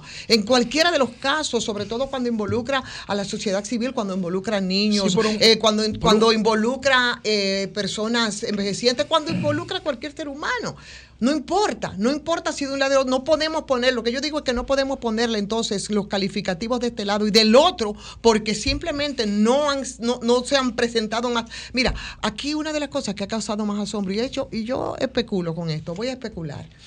Eh, ha sido cómo es posible que ese, esa seguridad, eh, esa inteligencia, esa inteligencia israelí, cómo es posible, óyeme, que haya sido sorprendido con esta reacción de Hamas y, y bueno, que siempre ha sido un brazo de los palestinos. Porque es un ataque Entonces, terrorista. perdóname, pero permíteme hacer, hacer la especulación, es una El especulación. sazoncito lo va a poner. Claro, si no, entonces No, tú pues yo dices, sé por- ¿qué- estoy de qué- acuerdo. ¿qué, qué pasó y cómo es posible que esto ocurriera? Bueno, tú te pones a ver cuál es la situación, por ejemplo, del, del- Interna. del- interna Claro. del primer ministro Netanyahu. Benjamín Netanyahu. ¿Qué pasa con Netanyahu ahí? O sea, tú sabes cuál era la situación internamente, con una caterva de, de denuncias de corrupción, y tú te vas y extrapolas, por ejemplo, a lo que pasó en Estados Unidos con la Torre Gemela. La intrascendencia de Bush en esos momentos solamente pudo salir de ella después de el ataque a la Torre Gemela y el grito de guerra mismo que ha hecho ahora también Benjamín Netanyahu. Yo no estoy- dije que estoy Perdóname, especulando. ¿eh? perdóname, pero en el paréntesis de esa especulación, en Twitter eh, anda una información que fue desmentida por la fuente, por las partes de Netanyahu, donde señalaba que el gobierno egipcio hacía 10 días le había notificado al gobierno de Israel eh, que habían, tenían informaciones sobre inminentes actos subversivos que se iban a dar y que les sorprendió el nivel de nulidad con que la entre organismos de inteligencia se tramitó y se reaccionó frente a esa información. Se claro. Netanyahu está negando eso, Claro. pero para que eso salga eh, en, en la, en- a flote, pues tiene que tener algún viso. Y a mí honestamente me sorprende, y pasa mucho, aquí está pasando mucho, va a pasar mucho, como lo que le pasó a Rusia en Ucrania, que Rusia se pasó los últimos 20 años hablando de su poderosa industria militar, de su supertecnología, de su supertanque, y de repente todo su, su mercado de ventas de armas se hizo añico en la guerra de Ucrania porque nada le sirvió. Entonces, recordemos a Pegasus, recordemos los, soft- los super software de inteligencia que se han llevado varios Son gobiernos, israelíes. son israelíes, y recordemos que la mayor, el mito, el aura de invencibilidad de los servicios de inteligencia eh, israelí, el Shin Bet y el Mossad, quedaron resquebrajados en la mañana del sábado. Sí, pues fue una sorpresa, pero también Sí, hay pero que tú tienes un servicio de inteligencia para que no te cojan. Yo no sé cómo se dice en hebreo, pero en español se dice para que no te cojan asando batata. Mira, yo creo que, que uno de los principales puntos del conflicto, que mantiene el conflicto en estos momentos entre, entre Palestina e Israel, son los asentamientos judíos, que poco a poco le han ido quitando territorio, ya más Un territorio de- que- del que se quitó bajo la creación del Estado de Israel y también bajo, bajo eh, luego de las guerras ganadas consecutivas, ¿verdad? Que poco a poco fueron ganando territorio, inclusive al propio Egipto en su momento le quitaron también una parte del Sinaí y luego negociado por la aceptación de, de Egipto le permitió. Pero, eh, ¿cuál es el conflicto donde yo encuentro que ahí que está el mayor meollo? Es por la parte de Jerusalén, por el asentamiento y el reconocimiento de Jerusalén, que ambos, no solamente desde el punto de vista militar, que cada uno lo reclama desde el punto de vista religioso. Y ese, y, ese, tra- y, ese, y ese reclamo que ambos ven a Jerusalén como una ciudad santa, tanto para los musulmanes, ¿verdad? En función de la Meca, y, y como para los cristianos en función de Jesús, yo creo que ahí el tema religioso también forma, Sí, juega un papel fundamental. Evidentemente, que sí. Nada más para, para- actualizar la información que tengo aquí, me dicen, bueno, que siguen los combates en ocho localidades, en, entre, en localidades israelíes entre el ejército y Hamas. Eso es información, puramente información que le estoy sirviendo de la situación en este momento, ¿no? Eso es así.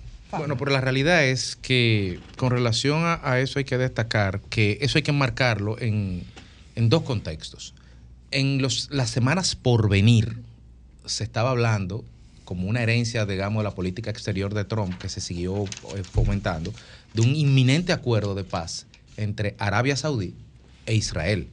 El día de hoy ya Arabia Saudí diciendo que no va a ser, que no reconoce nada de esto, da aquiescencia a la hipótesis de que un acuerdo estaba en cierne. Si eso hubiera pasado, si bien es cierto que Arabia Saudí es esencialmente sunita, recordemos que el financiamiento, el respaldo ideológico y los entrenamientos, tanto de Hezbollah y en menor medida, en mucho menor medida porque son salafistas, de Hamas, viene dado por Irán que se calcula de que entre 70 y 100 millones de dólares al año financian esto. Entonces, la situación, yo ¿Con no le cuánto veo financia, por ejemplo, Estados Unidos? Entonces, de este más lado, y de seis Occidente mil- entero. Más de 6 mil millones. Eh, Pero la situación no tiene un punto de salida desde el momento, desde el momento inicial de que tú tienes uno de los beligerantes, como el caso de Irán y los movimientos que dependen de él, Hezbollah y Hamas, que siempre te apoya a digan, todos los terroristas. perdón, perdón, que te diga que cree, que no cree en la existencia del Estado de Israel.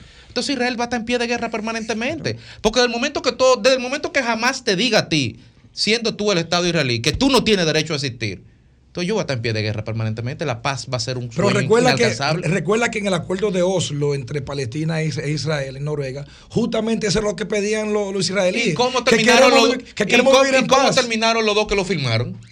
Bueno, pero ya Ah, ahí, pero- o pero- sea, pero ya Rabin muerto ya y, y Arafat envenenado. Ahora, aquí nosotros tenemos un riesgo grande que va ahora, en este momento, en esta coyuntura. sería? Oh, no, que eso puede escalar rápidamente y puede adquirir, qué sé yo, una dimensión regional. Tú ves, a gran escala. Sí, porque ya Irán, se- es y ya Irán se riesgo, sumó, es un se, se riesgo sumó se- a Hamas y Estados Unidos ya pues, mandó un buque de guerra a la zona cuadra, también, que, que- que no es poca pero, cosa. Pero eso es metafórico porque siempre esa guerra ha sido focalizada. Siempre se focaliza. Ahora, lo que siempre está fuera de control es la cantidad de muertos, porque la brutalidad con que ambas partes actúan es bestial. Es, una, es una guerra de tierra arrasada sin objetivos militares. Porque cuando la guerra se da en el marco de la definición de objetivo puramente militar, eh, la sociedad civil no sufre, pero la guerra de Palestina contra Israel, el costo mayor es de la sociedad civil, porque, lo- porque los ataques son indiscriminados, son inhumanos, son eh, eh, violando todas las reglas de la guerra, porque Israel se comporta como un Estado terrorista y los otros como, como células terroristas. Porque incluso no todos los palestinos están de acuerdo con los métodos de combate a Israel. Todos están unidos en el rechazo al Estado Claro. de Israel, Sí. pero no todos están unidos con los métodos para Pero la autoridad, la autoridad palestina se maneja diferente. Al Fatah no está involucrado. Exacto, No, no. En, Cis- en Cisjordania no está pasando nada. Correcto. Entonces, ese es el tema. Esto eh, tiene financiamiento permanente de, de Irán, Fin- financiamiento permanente por la abundancia de recursos provenientes del petróleo, Sí. pero también tiene estímulo con relatos ideológicos que han alimentado la rivalidad en el marco de la inconsciencia del militante mira, Domingo, por años, por muchos años. Nada más decirte, por ejemplo, en el caso de la autoridad palestina, que no es reconocida por todos los países como Estado, pero va a las asambleas de la ONU. Va a las asambleas de la ONU y controla Cisjordania. O sea, es, es una, es complicado. ¿eh? Bueno, porque, porque Estados Unidos se pone, porque tiene a, a Israel como un aliado fundamental En la región. para el equilibrio regional, para enseñar garras. Estados Unidos se opone a que sea reconocido como Estado. Eh, porque se opone porque, bueno, porque Israel, porque ellos se niegan a reconocer a Israel como Estado. Y la única posibilidad ahí es que ambas partes se reconozcan como Estado, con delimitaciones geográficas, con, con- con el respeto a un orden regional común. Y la ONU tiene que aceptarlo obligado, porque hay un conflicto y si no, y si no están las partes eh, para discutir, pues no puede intervenir la ONU. Y, todos los, los acuerdos de paz o de cese al fuego que se han construido han sido a partir de acciones diplomáticas. De manera que la ONU, como, como la expresión más alta de la diplomacia mundial y como protectora del orden mundial, necesita dejarlos ahí, aunque sea en una representación difusa. Mientras tanto, señores, ya se contabilizan 150 niños palestinos muertos en la franja de Gaza. En el caso de Israel, bueno, ya ustedes pueden imaginar. Los hospitales en Gaza están desbordados en estos momentos. eh, porque las atenciones son precarias, porque ¿qué ustedes creen? No hay energía eléctrica, otros servicios tampoco, como parte de las respuestas cortadas por Israel. Hay una situación Pero aquí, complicada. aquí te doy la razón. Entonces, mira quiénes están sufriendo. ¿Quiénes están sufriendo? Los, Los los, que menos pueden, los niños, porque esos que hicieron los ataques están en túnel abajo, debajo de la tierra, metidos y resguardados. Y mira quiénes están sufriendo los niños. Por eso es que en la guerra, al final, solamente gana el poderoso y pierden los más humildes. Right. El sol de la tarde. El sol de la tarde. Y ahora, un boletín de la gran cadena RCC Media. Un juez de Santiago impuso tres meses de prisión preventiva como medida de coerción a Yanairi Cristina Puello Cabrera, de 44 años, imputada por el robo de una niña recién nacida de la maternidad René Clan de Guzmán. Por otra parte, la vicepresidenta Raquel Peña informó este lunes que el gobierno dominicano prepara acciones de contingencia para los posibles efectos de la guerra entre Israel y Palestina. Finalmente, Rusia reanudó hoy la exportación de diésel suspendida desde el pasado primero de octubre con la condición de que las compañías exportadoras reserven la mitad del combustible producido por el consumo interno ruso. Para más noticias visite rccmedia.com.do. Escucharon un boletín de la gran cadena RCC Media. Sol 106.5, la más interactiva. Una emisora RCC Miria. Este próximo miércoles 11 de octubre a las 8 de la noche, RCC Media presenta Debate político de los representantes de campaña de los principales partidos políticos del país. Eddie Olivares por el Partido Revolucionario Moderno PRM. Jaime David Fernández Mirabal por el Partido de la Liberación Dominicana PLD. Y Henry Merán por el Partido Fuerza del Pueblo. En un debate moderado por el exdiputado y comunicador Víctor Gómez Casanova a través de Sol 106.5. Nuestras plataformas digitales y Telefuturo Canal 23. Este próximo miércoles 11 de octubre a las 8 de la noche, debate político en RCC Media. Las principales figuras de la televisión de Santiago encendieron la radio y tomaron el control. Jaime Tomás, Juan Bonilla, José de Vares, Nelson Peralta, Gladialisa Pereira, Francisco Sanchís, Sagrario Gómez y José Adriano Rodríguez son los patrones de la información y las noticias en Santiago y el Cibao. El patrón de la tarde. De lunes a viernes de 4.30 de la tarde a 7.30 de la noche. Por La Bacana 105.9 Santiago. Felipe y Gaby dan fe del crecimiento de la construcción gracias a Banreservas. Lo mismo dicen Manolo, Conchita y toda la brigada por el apoyo que recibe la pelota. Muchos también son testigos del apoyo al arte y la cultura, y ni hablar de los que se benefician del programa de pignoración de arroz, como don Héctor y su gente. Que les cuente Jessica, que realizó su sueño ecoturístico con la ayuda de Expo Fomenta Pymes Banreservas. Los sectores construcción, pymes, deporte, arte, cultura, turismo y agricultura saben que detrás de uno que avanza hay muchos más echando hacia adelante. Banreservas, el banco de todos los dominicanos. Estamos poniendo en sus manos las llaves de su felicidad y que le abren las puertas de su futuro. El presidente Abinader es el presidente que más ha invertido en el sector vivienda. En ningún gobierno había visto un proyecto como este. Hemos logrado la cifra histórica de 5.000 viviendas nuevas entregadas en lo que va de gestión. Puedo brindarle un hogar digno a mi familia. Como jóvenes, sin la ayuda del gobierno no hubiéramos podido alcanzar esta meta. Gracias al Ministerio de la Vivienda y Edificaciones por ayudarme a tener mi casa propia. El plan Mi Vivienda es una realidad. El sol de la tarde. Jalao con lo mejor de la gastronomía dominicana en el mejor ambiente. Jalao, martes a jueves desde las 5 de la tarde, viernes, sábados y domingos desde las 12 del mediodía. Reservas 809-792-1262 y jalao.do. Jalao 100% de aquí. Calle El Conde 103, frente al Parque Colón en Santo Domingo. Y ahora también en New York. Jalao, New York City, 2420 Amsterdam Avenue. Reservas halaonyc.com. Volemos alto.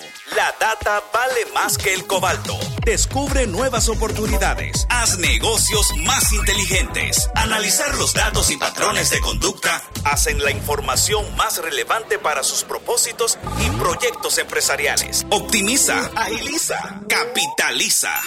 Data Telling, la historia que cuenta tu data. www.datatelling.com.do. Teléfono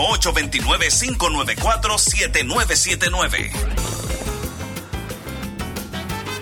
Juanchi, dime a ver. Oh, tranquilo, aquí en lo mío, organizando la bodega. Mira todo lo que me llegó. Epa, pero bien ahí. ¿Y tú qué? Cuéntame de ti. Aquí contenta. Acabo de ir con mi cédula a empadronarme.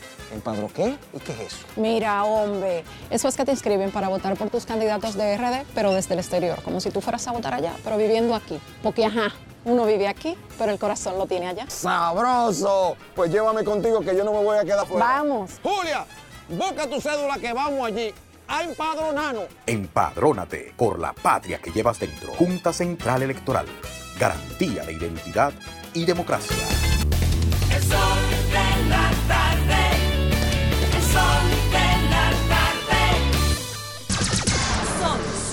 106.5.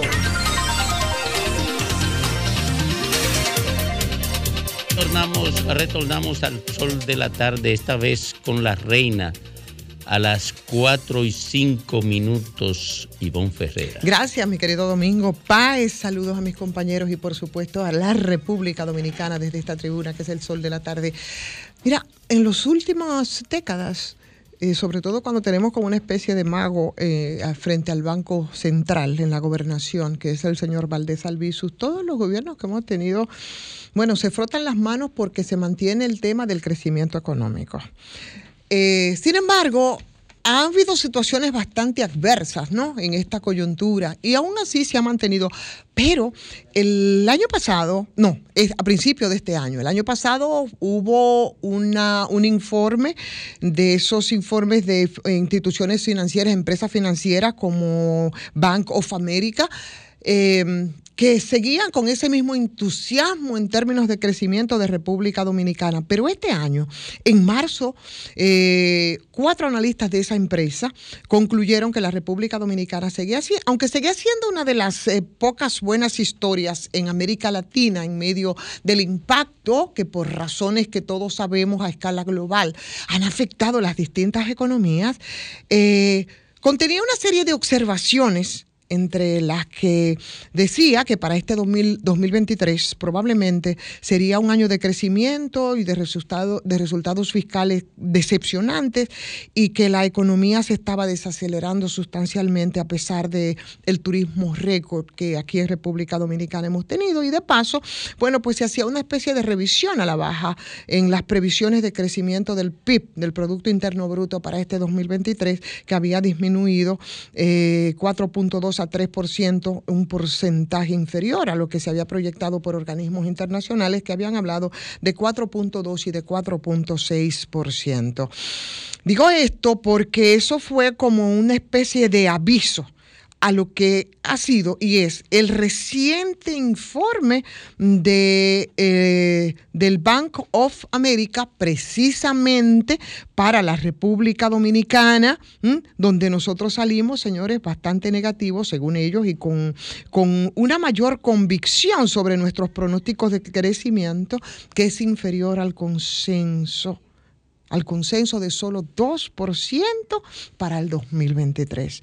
Y por supuesto, dentro de las observaciones que se hacen, eh, habla de las presiones fiscales ante las elecciones, pero también te toca el tema del cierre de la frontera con Haití, que podría ser tanto eh, en este momento eh, sobre el crecimiento como sobre el déficit. Y hoy justamente, porque esto acaba de salir, es reciente ese informe del Bank of America, eh, vemos las medidas que se toman respecto a la frontera y qué bueno que se ha hecho, porque eh, dentro de todo lo que ellos están proyectando en ese informe sobre las expectativas del crecimiento mm, de, de República Dominicana, se espera ahora un DOP que sea más débil eh, y que el Banco Central pueda alcanzar una tasa terminal más allá del 6% eh, en este caso. Pero parece que el cierre de la frontera de República Dominicana Haití ha tenido efectos también macroeconómicos.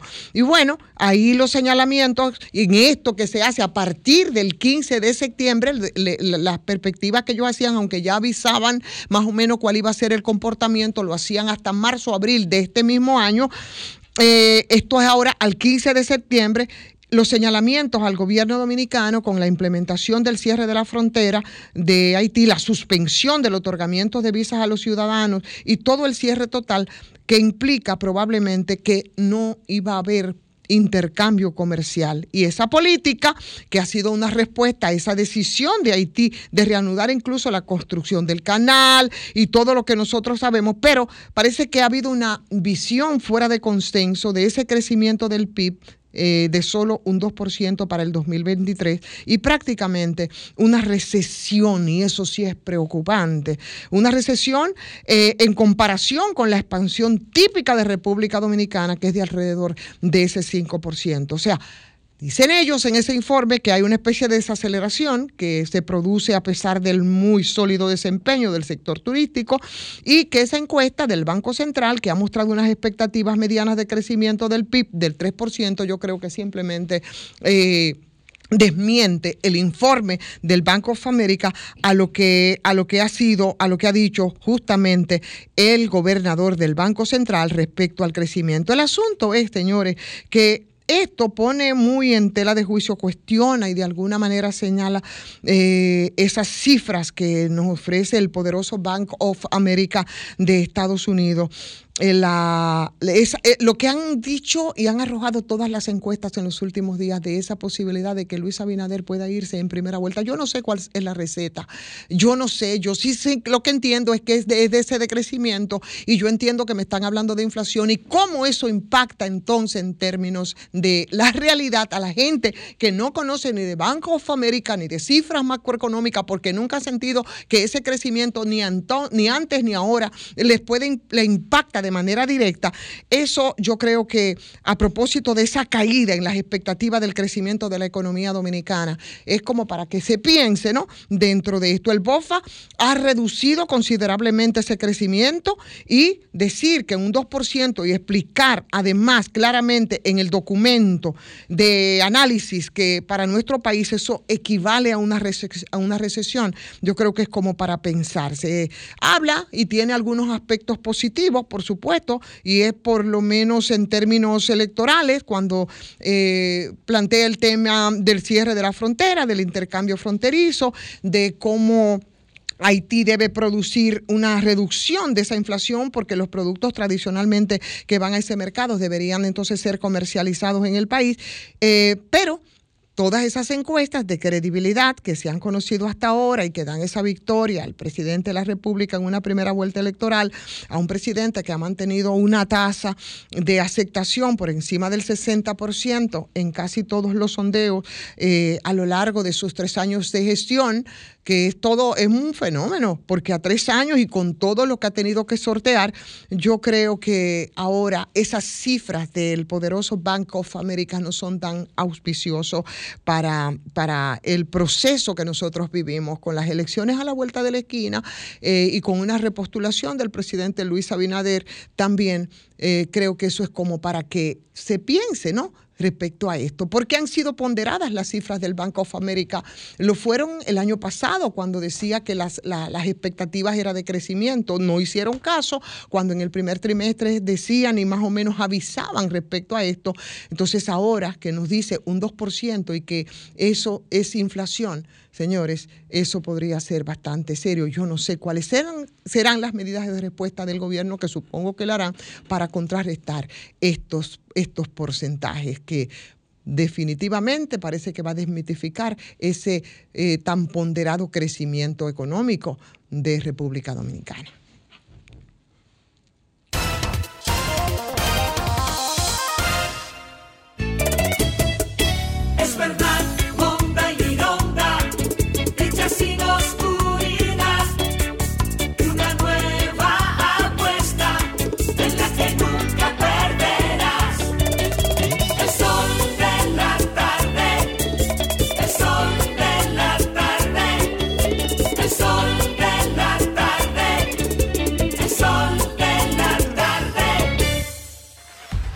¿Quieres escuchar a Sol desde tu móvil? Descarga ahora la nueva app de Sol.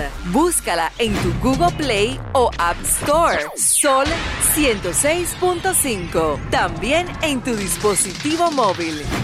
Somos la más interactiva. El mediodía me cuenta llega y a las tres se siente como caliente el astro rey. El sol de la tarde, el sol de la tarde, el sol de la tarde, el sol de la tarde. Sol 106.5. Bueno, son las 4.13 minutos. Tenemos en línea al licenciado André Van der Hoor, que es el responsable de la fiducia del Banco de Reserva. Así es, Jovin. Él quiere. La fiduciaria Banreservas. Sí, la fiduciaria Banreservas. Él quiere eh, emitir una suerte de orientación a la gente que va a comprar inmuebles eh, que estén vinculados a, a este tipo de negocio. Me corrige si no lo presenté adecuadamente, licenciado. Buenas tardes. Buenas tardes a todos, buenas tardes Domingo, Federico y a todo el elenco y donde quiera que esté a mi querido amigo Ricardo Nieves a su orden. Andrés, eh, en estos días hemos estado viendo en algunos medios de comunicación escándalos que se han suscitado en torno a, ciudadanos que han adquirido inmuebles dentro del marco de algunos proyectos inmobiliarios y que luego han sido resultados estafados. Dentro del marco de jurídico actual que, que- que disponemos en la República Dominicana, sobre todo con el esquema de la fiducia, ¿cómo se puede interpretar esto y qué se puede hacer para evitarlo?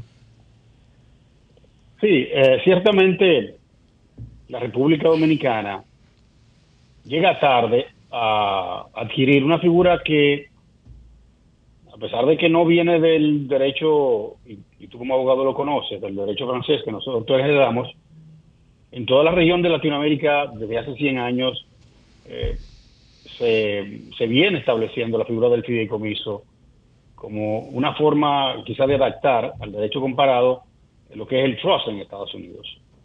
Y como decía, ciertamente, por muchas razones, la República Dominicana solamente tiene apenas 10 años con esta figura, que en otros países como México, Panamá, Colombia, Argentina, etcétera, y Chile, ya tiene casi 100 años.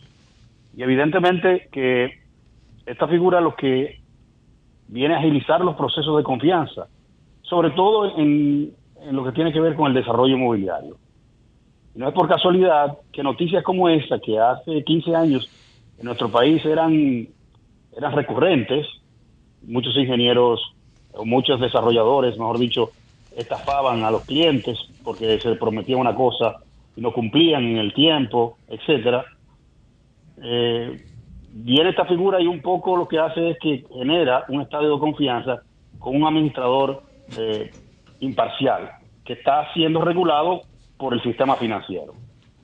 Y es cuando eh, en el año, en el 2011 se promulga la ley 189-11, que es la ley de desarrollo inmobiliario y fideicomiso, y es a través de ella que se, se desarrollan proyectos público-privados como el, por ejemplo, el Ciudad Juan Bosch. Pero no solamente eso, sino también que ha sido los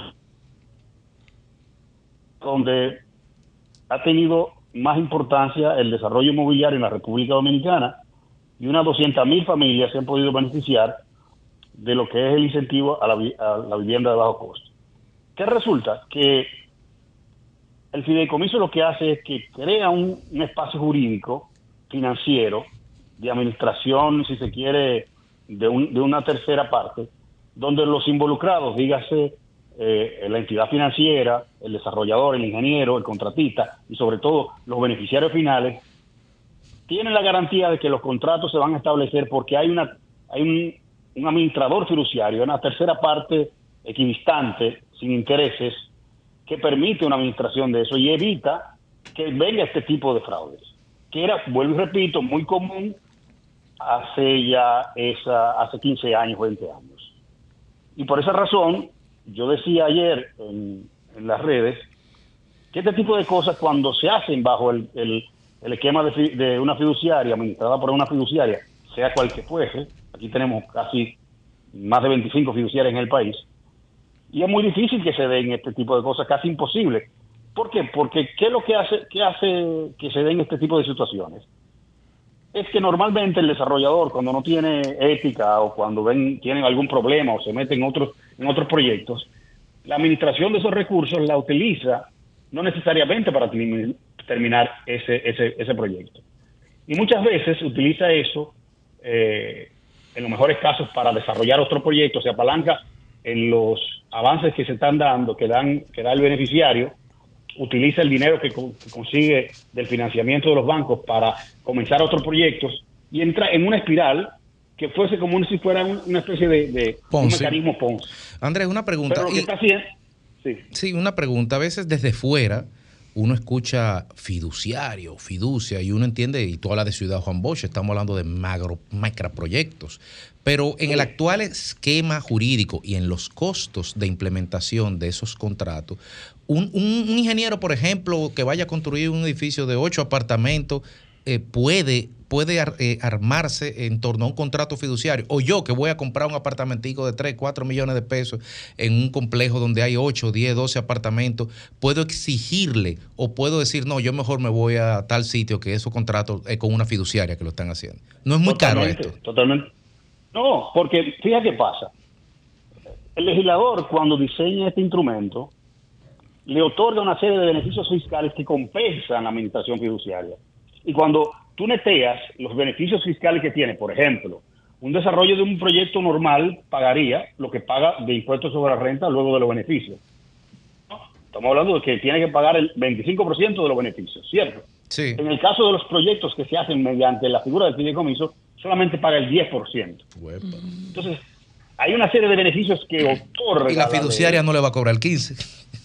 No, claro que no. O sea, lo que más cobra, un proyecto como esto, lo que más cobra de una administración que lleva desde todo el proceso de debida diligencia, o sea, eh, una persona que haya tenido algún tipo de, de expediente o que tenga un expediente abierto en la justicia no puede hacer un fideicomiso.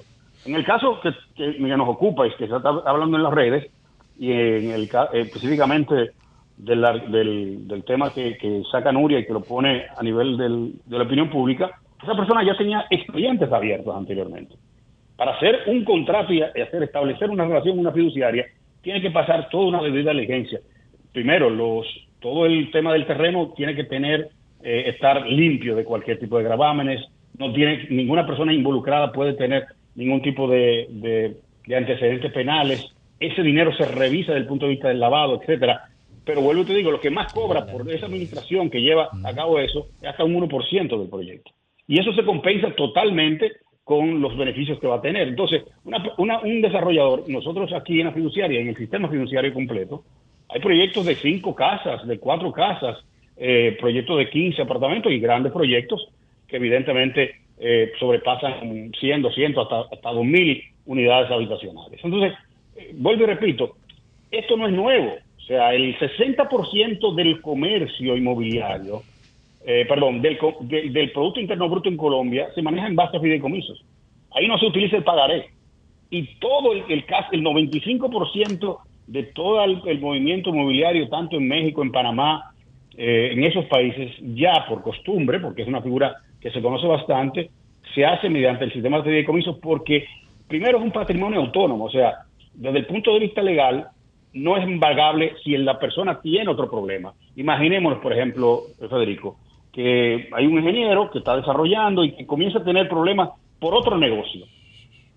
Ese fideicomiso, ese fideicomiso que él hizo para protección de los involucrados, que básicamente son los, los que adquieren esto, se protege. Por lo tanto, los problemas que esa persona, ese desarrollador tiene eh, por tener otros negocios y que pueden afectarle su patrimonio total, ese patrimonio está protegido, o sea, es inembargable porque es un patrimonio autónomo administrado por una fiduciaria. Por lo tanto, le da una, una certeza jurídica a todos los involucrados que permite generar ese capital social para poder multiplicar los efectos que, que esa confianza le confiere. O sea, ahora mismo eh, una persona sin, sin darse a conocer mucho, un ingeniero que quiere, que quiere desarrollar un proyecto, un promotor nuevo, en- haciéndolo con una, la figura del fideicomiso, le genera confianza a una persona que en Nueva York quiera comprar un apartamento y que solamente sabiendo que lo está administrando el sistema fiduciario nacional puede tener la certeza que ese dinero se va a utilizar en el tiempo, en el espacio y en las cualidades y calidades que ese contrato está firmado.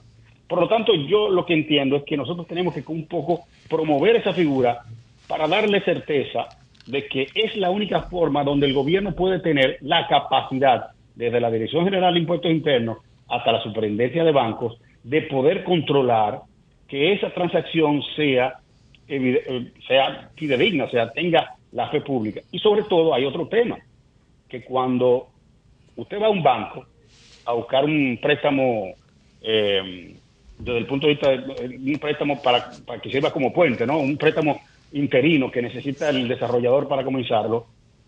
Normalmente las tasas de interés siempre son de 1 a un 2% más baratas cuando es fideicomiso, porque el banco sabe que su administración tiene un, riesgo mucho menor, casi nulo, cuando es una fiduciaria. Por lo tanto, desde todo punto de vista, cualquier desarrollo inmobiliario siempre sale mucho mejor hacerlo mediante fideicomiso para todos los involucrados que hacerlo sin fideicomiso. Gracias, Andrés. Muchísimas gracias por esas explicaciones.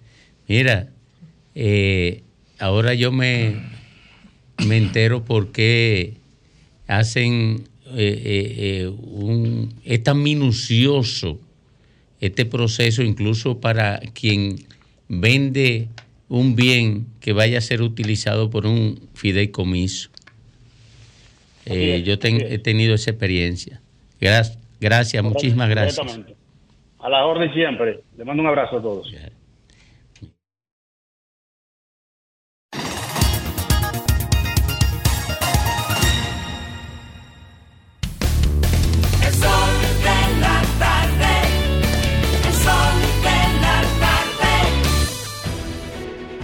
Sol 106.5, la más interactiva. Una emisora RCC Miria. Este próximo miércoles 11 de octubre a las 8 de la noche, RCC Media presenta Debate político de los representantes de campaña de los principales partidos políticos del país. Eddie Olivares por el Partido Revolucionario Moderno PRM. Jaime David Fernández Mirabal por el Partido de la Liberación Dominicana PLD. Y Henry Merán por el Partido Fuerza del Pueblo. En un debate moderado por el ex diputado y comunicador Víctor Gómez Casanova a través de Sol 106.5, nuestras plataformas digitales y Telefuturo Canal 23. Este próximo miércoles 11 de octubre a las 8 de la noche, debate político en RCC Media. Somos Sol, la más interactiva en Santiago y el Cibao Central. Sintonízanos en los 92.1. Corríjame si me equivoco, pero dicen por ahí que si uno fallece, las AFP se quedan con su chelito de uno. Mira, eso no es así, déjeme corregirlo. El dinero acumulado en su cuenta es suyo y en caso de fallecimiento, sus herederos legales pueden recibir una pensión de sobrevivencia o una herencia según aplica. ¿Y quiénes son los herederos legales? Los que aplican las leyes de la República Dominicana, su esposa, sus hijos y si no tiene hijos, sus padres y así sucesivamente. ¿Y qué hay que hacer para reclamarlo? Lo mismo que para cualquier otro trámite en caso de fallecimiento, debe dirigirse a su AFP Popular y pedirle que lo orienten. Solo debe llevar el acta de defunción, las actas de nacimiento de los niños, en fin, los documentos legales que establecen las leyes del país para beneficiarios o herederos. Ah, pero ya veo que hay que aprender de esto, porque son muchos los beneficios, ¿sí? AFP Popular, confianza absoluta. Transpórtate a Tulum con TAN, el restaurante más nuevo del chef Richard Sandoval en Nueva York. El concepto celebra los sabores de la península de Yucatán en México con tacos hipermodernos, ceviches y clásicos elevados. Sumérgete en el Speed Easy de TAN, recientemente inaugurado. Loom, donde te esperan cócteles culinarios y cientos de mezcales y tequilas, ubicado en el East 49 y Tercera. Para hacer una reserva, 917-388-2248 o visita timenewyork.com. El sol de la tarde. Señor constructor, en el FOPECOMS seguimos avanzando y ahora estamos más cerca de ti en nuestra sede principal de la avenida 27 de febrero 272 esquina Rosa Duarte para servirte mejor y garantizar la protección de los trabajadores de la construcción. Recuerda que cumpliendo con la ley 686 garantizarás el futuro de tu servidor y el crecimiento de la nación. Fondo de pensiones de los trabajadores de la construcción más que pensión. Jubilado y pensionado del Estado, en Santo Domingo recibe atención. En la 27, número 17, en la 27, número 17. En la 27, número 17. En la 27, número 17. Dirección General de Jubilaciones y Pensiones. Avenida 27 de febrero, número 17, próximo a la Leopoldo Navarro. Y en el punto GOV Expreso. Accede a dgjp.gov.do y conoce nuestras demás ubicaciones. El sol de la tarde. ¿Quieres un vehículo que se adapte a tu estilo? Del 19 al 22 de octubre, Expo Móvil Bar Reservas y Auto House te dan la bienvenida a la Feria del Año. Porque creemos que todos pueden llegar al vehículo de tus sueños. Y con nuestra feria encontrarás la casa de todas las marcas. Sí, Auto House. Todas las marcas que amas bajo un mismo techo. No te lo pierdas. Auto House. Aquí, allí, pa' nuestra gente, con tu subagente, popular presente, puesto pa' servir, puesto pa' la gente, con tu subagente, popular presente. Paga la tarjeta en el local de la vecina, recarga tu saldo en el colmado de allá arriba, el préstamo que tengo lo pago aquí en la esquina, ese dinerito en la tienda se retira. Pa' retirar FT, pa' recargar tu cel, pa' que puedas recibir tu remesa también. Aquí, allí, Subagente Popular, puesto para nuestra gente. popular presente. Este programa llega a ustedes gracias a Popular, a tu lado siempre. Hola, soy César Alberto Perello y este es su segmento de finanzas personales en el sol de la tarde. Siempre he creído que la olla nos da señales de su aproximación. Estas señales son una advertencia de su inminente llegada. La olla, ese momento de nuestras vidas económicas en el que los ingresos no alcanzan a cubrir nuestros gastos, usualmente no llega de la noche a la mañana, aunque algunas personas así lo piensen. Claro, no podemos negar que a algunos les llega la olla sin ninguna advertencia, pero esos, mis queridos amigos, son la minoría. La realidad es que si pusiéramos atención a esas señales y de alguna manera actuáramos a tiempo, sería muy difícil que la olla nos atrapara en sus tentáculos. El problema es que a menudo ignoramos esas señales o, para darle el beneficio de la duda a algunos, desconocemos de las mismas y en consecuencia no actuamos a tiempo.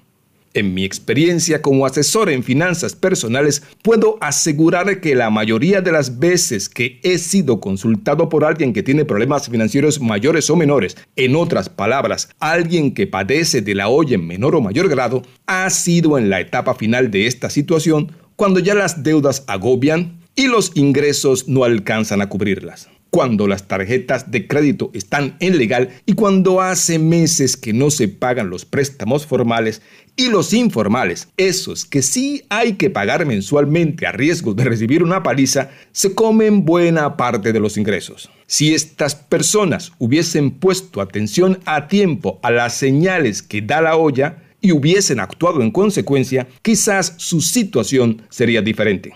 Por eso, a continuación, veamos algunas señales que de su proximidad da la olla y que pueden ser útiles para cualquiera de nosotros. Primero, cuando el cheque de nómina, el salario, desaparece ante nuestros ojos poco tiempo después de recibirlo. Segundo, cuando vivimos mochando a los acreedores. Tercero, cuando se evade a los cobradores constantemente a quienes ya conocemos muy bien y quienes tratamos con mucha confianza. Cuarto, el día de cobro se nos convierte simplemente en un día de pago. Quinto, tenemos una cuenta de ahorro con un balance de 143,45 hace dos años. Y sexto, pero no último, para esta época se tiene el doble amarrado. Bueno, si se reconoció en más de una de estas señales, le aconsejo tomar acción rápidamente. La olla está cerca. Recuerde que se puede comunicar con nosotros a la dirección Pereyó-César en Instagram y también a través de Pereyó C en Twitter. Soy César Alberto Pereyó y este fue su segmento de finanzas personales en el sol de la tarde. Hasta la próxima. Este programa fue una presentación de Popular, a tu lado siempre. El sol de la tarde. El sol de la tarde. Señores, pero ¿y quién ha dicho que hay que conformarse con lo que aparezca? No, hombre, no, señor. Por eso, no te conformes con la comida de siempre, desde el desayuno hasta la cena, y sobre todo si tienes otra alternativa, y esa alternativa tiene nombre. Caserío, que es el ingrediente clave para transformar tus comidas en un auténtico plato lleno de sabor. Súbele el sabor a tus comidas, pero hazlo con caserío. El sol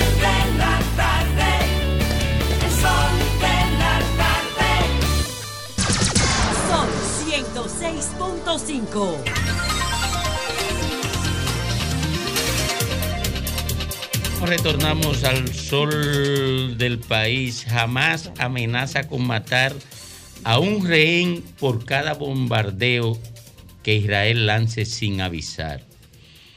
Eh, asesinatos, secuestros y desapariciones. Latinoamérica en vilo por la guerra.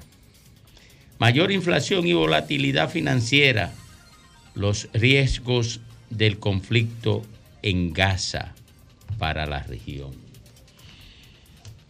Federico Jovine, que regresa desde España, muy cerquita de allá. Y Turquía. Es Turquía. Ah, eh, Estaba él- al lado. Él en Turquía. Estaba al ladito, estaba ahí. Estaba preparando algo. Y aquí vendieron una idea, yo la creía, que tú habías renunciado porque tenía una oferta maravillosa. Es que me recordé que si renunciaba perdía las prestaciones. Bueno, gracias, eh, Domingo. Buenas tardes. Y buenas tardes, amigos que nos ven y que nos escuchan en este día tan triste para la paz mundial. Hay un refrán que dice que estos polvos trajeron estos lodos. Y, y no podemos ser simplistas, aunque, aunque lo somos, aunque lo somos, pero no podemos ser simplistas al momento de buscar una explicación a un problema tan complejo como el conflicto israelí, árabe-israelí, eh, del cual el israelí-palestino es solamente una de las aristas. No podemos ser simplistas, pero es un conflicto que viene de muy lejos, de muy lejos, de hace mucho tiempo, y que tiene otros responsables, porque esto comenzó quizás eh, al final de la Primera Guerra Mundial con el acuerdo Sky-Picot, en el cual los imperios, el, imperio inglés y Francia se repartieron con una regla y un lápiz y un mapa el Medio Oriente tú te vas a quedar con este pedazo. Tú así nacieron los países. Transjordania, eso que hoy llamamos Jorda- Jordania, fue lo que, lo que se quedaron los franceses de aquel lado. Lo que le tocaba, lo que cada quien se quedó. Y evidentemente que eso no era más que una expresión del colonialismo, el colonialismo más vil. Lo que pasa es que para los imperios de esa época jamás pensaron en los intereses de los pueblos que estaban dividiéndose con una regla y con un lápiz. Y todo eso quedó trastocado después de la Segunda Guerra Mundial, donde evidentemente se tuvo que, que buscarle un hogar a decenas de cientos de miles de judíos que ya estaban en, lo que se llamaba históricamente Palestina, pero también coexistiendo con unos ciudadanos del antiguo Imperio Otomano, donde también habían drusos, habían cristianos, habían palestinos, habían turcos, porque al final de cuentas la humanidad nació en Oriente Medio entre el Tigris y el Éufrates y ahí el Levante en el Mediterráneo, ahí es de la cuna de nuestra humanidad, de nuestro alfabeto, sin ir más lejos. Eh, desde el día de su nacimiento, el Estado de Israel ha contado con la negación absoluta por parte de todos los estados árabes que son vecinos de él. Eso es un hecho. En su momento, en 1948, si la, me parece que fue el 15 de mayo, la independencia, ese día en la noche comenzó la guerra de entre los seis países árabes que rodeaban a Israel contra Israel. Y fue una guerra en el 48, y fue la guerra de los seis días en el 67, y fue la guerra del Yom Kippur en el 73. Pero después vinieron las intifadas, después vino la, la explosión del Líbano, la quiebra de lo que era la Suiza del Mediterráneo, como le llamaban en su momento, eh, la, la crisis del Alto de Golán. En definitiva, que esto es un polvorín eh, que vive en estado de guerra permanente y en ese estado de guerra permanente meta esa situación entonces el contexto de la Guerra Fría, en el cual los rusos y los americanos decidieron mostrar músculo, como en su momento lo mostraron también en África, y cada quien buscó su padrino, buscó a su ahijado y le dieron armas a sus ahijados y prohijaron un conflicto entre ellos y, y lo, lo- radicalizaron aún más. Y a esto sumémosle entonces el triunfo de la Revolución Islámica con el, con el Islam chií, que no tiene nada que ver con ninguno de los vecinos israelíes que son sunitas, donde de entrada niega la existencia del Estado de Israel. De hecho, recordemos, los embargos que tiene Irán es simplemente porque no se quiere que tenga acceso al arma nuclear, porque decididamente se sabe qué van a hacer los iraníes con el arma nuclear. Entonces, y, y en este conflicto, han habido intentos de paz, evidentemente. Tuvo los intentos de paz de 1978, lo de Camp David, con Sadat, que después de 30 años, con mucha lucidez, Egipto hizo la paz con, con Israel. Por eso le costó dos años después la vida a Sadat, que ganó un Nobel de la Paz y luego dos balazos. Pero luego, en el 93, pasó lo mismo. Rabin firma los acuerdos de Oslo, le dan su Nobel de la Paz junto con Yasser Arafat, pero dos años después también le dan su balazo. A uno se lo dieron unos radicales musulmanes, a otro se lo dieron unos, unos extremistas ortodoxos judíos. Es decir, que así como hay gente de bando y bando que quiere la paz, así también de bando y bando hay extremistas que no solamente no la quieren, sino que quieren la guerra, porque se justifican y se validan en la guerra y en el conflicto. Y en ese conflicto el problema es que las bajas no son colaterales, las bajas son principales y las bajas son civiles. Evidentemente que la mayor cantidad son civiles palestinos, porque son los que están más expuestos y más desarmados, y en menor medida civiles israelíes, porque son los objetivos de los terroristas que impulsan estos eh, eventos, como el pasado sábado. Uno quisiera ver la luz al final del túnel, pero, pero no la hay. No existe la luz. No existe la luz mientras el, el expansionismo israelí esté violentando los propios acuerdos de Oslo, esté ocupando territorio, esté haciendo eh, colonias ilegales, pero tampoco la va a existir mientras terroristas, ya sea de Hezbollah o sea de Hamas, entiendan que el Estado de Israel no tiene derecho a la existencia. Entonces, de parte y parte, hay puntos encontrados que son irreconciliables absolutamente. Y estamos otra vez, tristemente, en el punto cero. Se han borrado todos los avances y comienza la trágica lista de muertes de civiles, de fanatismo, donde las personas que menos recursos y menos capacidad de defenderse serán indudablemente las bajas principales y masivas de este conflicto. Pero la gran baja y la que será, saldrá perdiendo en definitiva será la posibilidad de alcanzar ni siquiera remotamente la paz.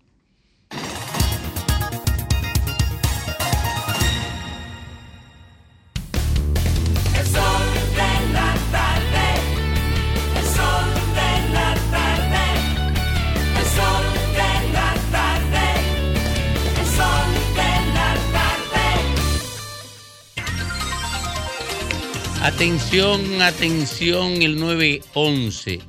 Atención, mucha atención en el 911.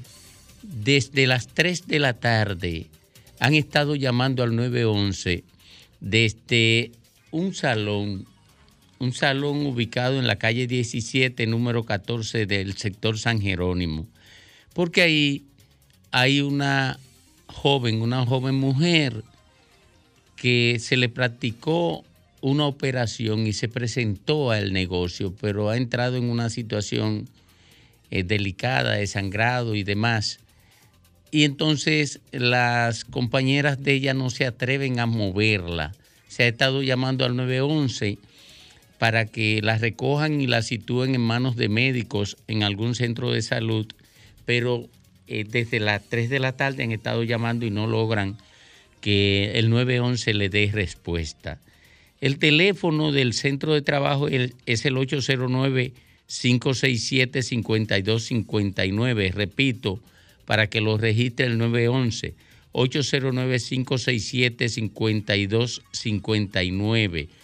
Es en la calle 17, número 14 del sector San Jerónimo, donde hay un salón de belleza que es donde está la persona recién operada que ha entrado en una situación delicada y sus compañeras de trabajo no se atreven a moverla.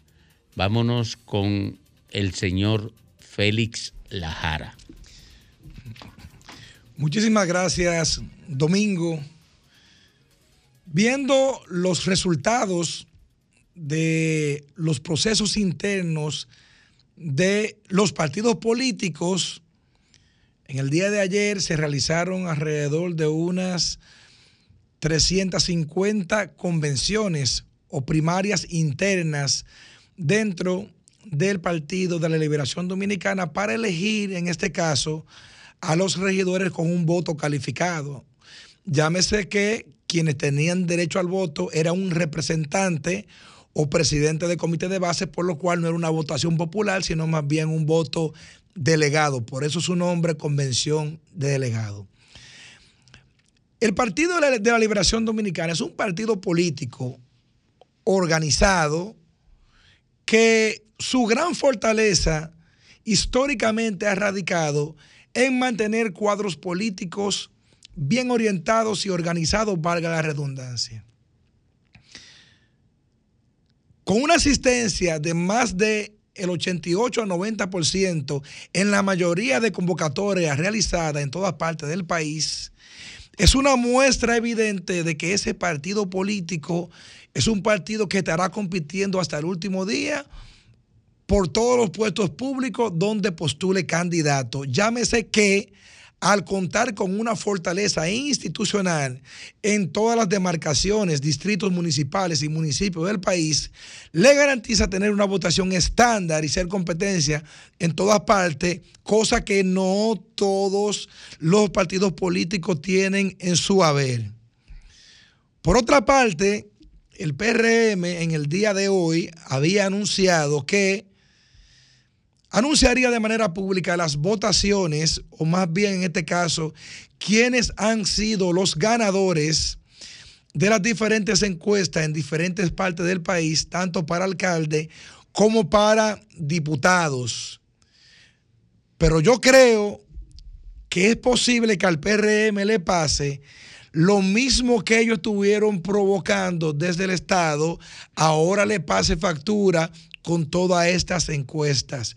Y es que en la mayoría de lugares donde no le salga beneficiado una persona que por muchos años construyó el PRM inclusive desde su fundación y hoy se sienta desplazado por una encuesta que no le favorezca o por una votación como acabó de ocurrir en Santo Domingo Este y como acabó de ocurrir en Santo Domingo Oeste, yo creo que estaríamos teniendo el mismo panorama. Me explico. Por ejemplo, en la provincia de San Cristóbal hay un panorama político un poquito complicado, tanto en el PLD, en el PRM y en la Fuerza del Pueblo. El PLD logró salir de ese proceso porque fue elegido eh, Nelson Guillén como alcalde por encuesta.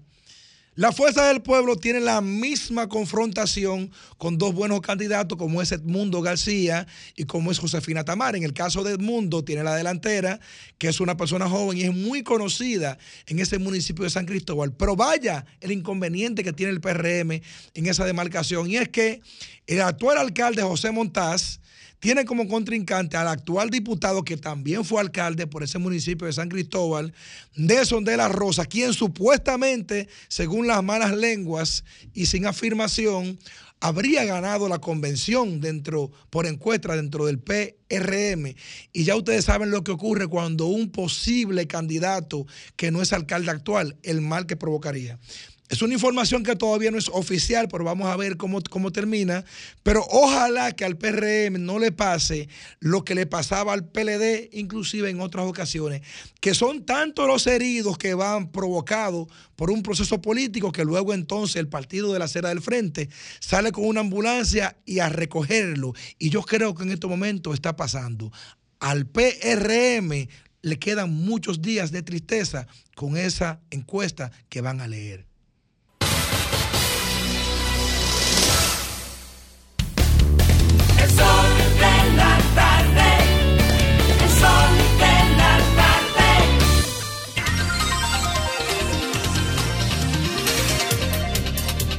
Bueno, ya alcanzamos, señores, las 4 con 47 minutos en este día de lunes, inicio de semana, y es el momento del comentario de nuestro Domingo Páez. Gracias, Reina. Cuando Balaguer fue sacado del poder tras el fraude que cometió el Partido Reformista contra el Partido Revolucionario Dominicano en el 94. El Partido Reformista Social Cristiano había gobernado durante 22 años con una separación de ocho años fuera del poder. Y durante los cuales Balaguer mantenía un control férreo de la organización y su liderazgo era incuestionable. Pero una vez quedó físicamente diezmado y prácticamente imposibilitado de, de ganar unas elecciones, el Partido Reformista arrimó su respaldo al PLD para convertir a Leonel Fernández en presidente de la República y el Partido de la Liberación Dominicana en una organización de poder. Pero el Partido Reformista, después de tantos años ejerciendo el poder, no concebía estar fuera del ámbito del Estado. Sus dirigentes no concebían la vida sin estar vinculado al tren estatal. Y obviamente, Leonel Fernández y el PLD concibieron y ejecutaron la posibilidad de convertirse en una organización de masa a partir de la absorción del Partido Reformista. Y efectivamente lo absorbieron.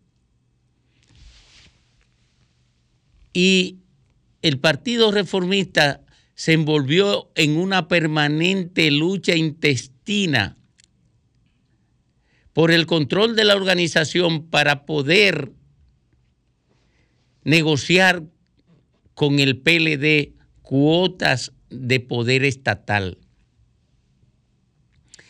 En esa situación, el verdadero poder y control del Partido Reformista estaba en el Palacio Nacional. Y quien decidía lo que ocurría dentro del Partido Reformista era Leonel Fernández y el PLD. Los dirigentes reformistas eran prácticamente nominales. Y recuerdo que le entrega el PLD la Cancillería a Carlos Morales para que Carlos Morales se adueñe del Partido Reformista. Y fue el dueño del Partido Reformista hasta que partió de la vida. Y así iba ocurriendo cada vez que el PLD quería que alguien se adueñara del Partido Reformista, lo nombraba en un cargo. El último fue Quique Antún en el BNB. Así era que se llamaba. En el BNB. Los verdaderos jefes del Partido Reformista era el que fuera líder del PLD, el jefe del PLD parece que el Partido de la Liberación Dominicana está transitando el camino del Partido Reformista. Cuando usted ve que Carlos Amarante Baret o Francisco Javier están en los medios de comunicación contradiciendo la línea y las posiciones que tiene Danilo Medina, el candidato presidencial del PLD y el secretario general del PLD que se resisten a una alianza con Leonel Fernández y la Fuerza del Pueblo, el PLD podría estar entregándole el verdadero poder interno a Leonel Fernández. Y lo explico de esta manera. Advertimos hace mucho que el hecho de que una parte importante del Partido de la Liberación Dominicana esté en una lucha intensa por concretizar una alianza con la fuerza del pueblo, tenía muchos riesgos. Si es razonable y entendible el hecho de que muchos candidatos a alcalde, a diputados, quieran una alianza porque eso le asegura el triunfo real y porque entienden que solo el PLD no le asegura el triunfo, se deriva en una situación de debilitamiento de la dirección del PLD y de fortalecimiento de la candidatura de Leonel Fernández a un nivel tal que en estos momentos la candidatura de Abel Martínez se ve como inviable. Porque al ser Abel Martínez un candidato imberbe, nuevo, y Leonel Fernández un candidato hecho, formado, terminado, y que miembros de la dirección del PLD estén una, ejecutando no la agenda del candidato presidencial del PLD, sino la agenda del candidato presidencial de la Fuerza del Pueblo, que es la agenda de la unidad, sabido como es, que es más fuerte como candidato que Abel Martínez, no solamente podrían estarse llevando a Abel Martínez como ensayo de candidatura presidencial, sino podrían estarse llevando la dirección que encabeza Danilo Medina y Charlie Mariotti y convirtiendo, como ocurrió con el Partido Reformista, en el dueño del PLD, a Leonel Fernández.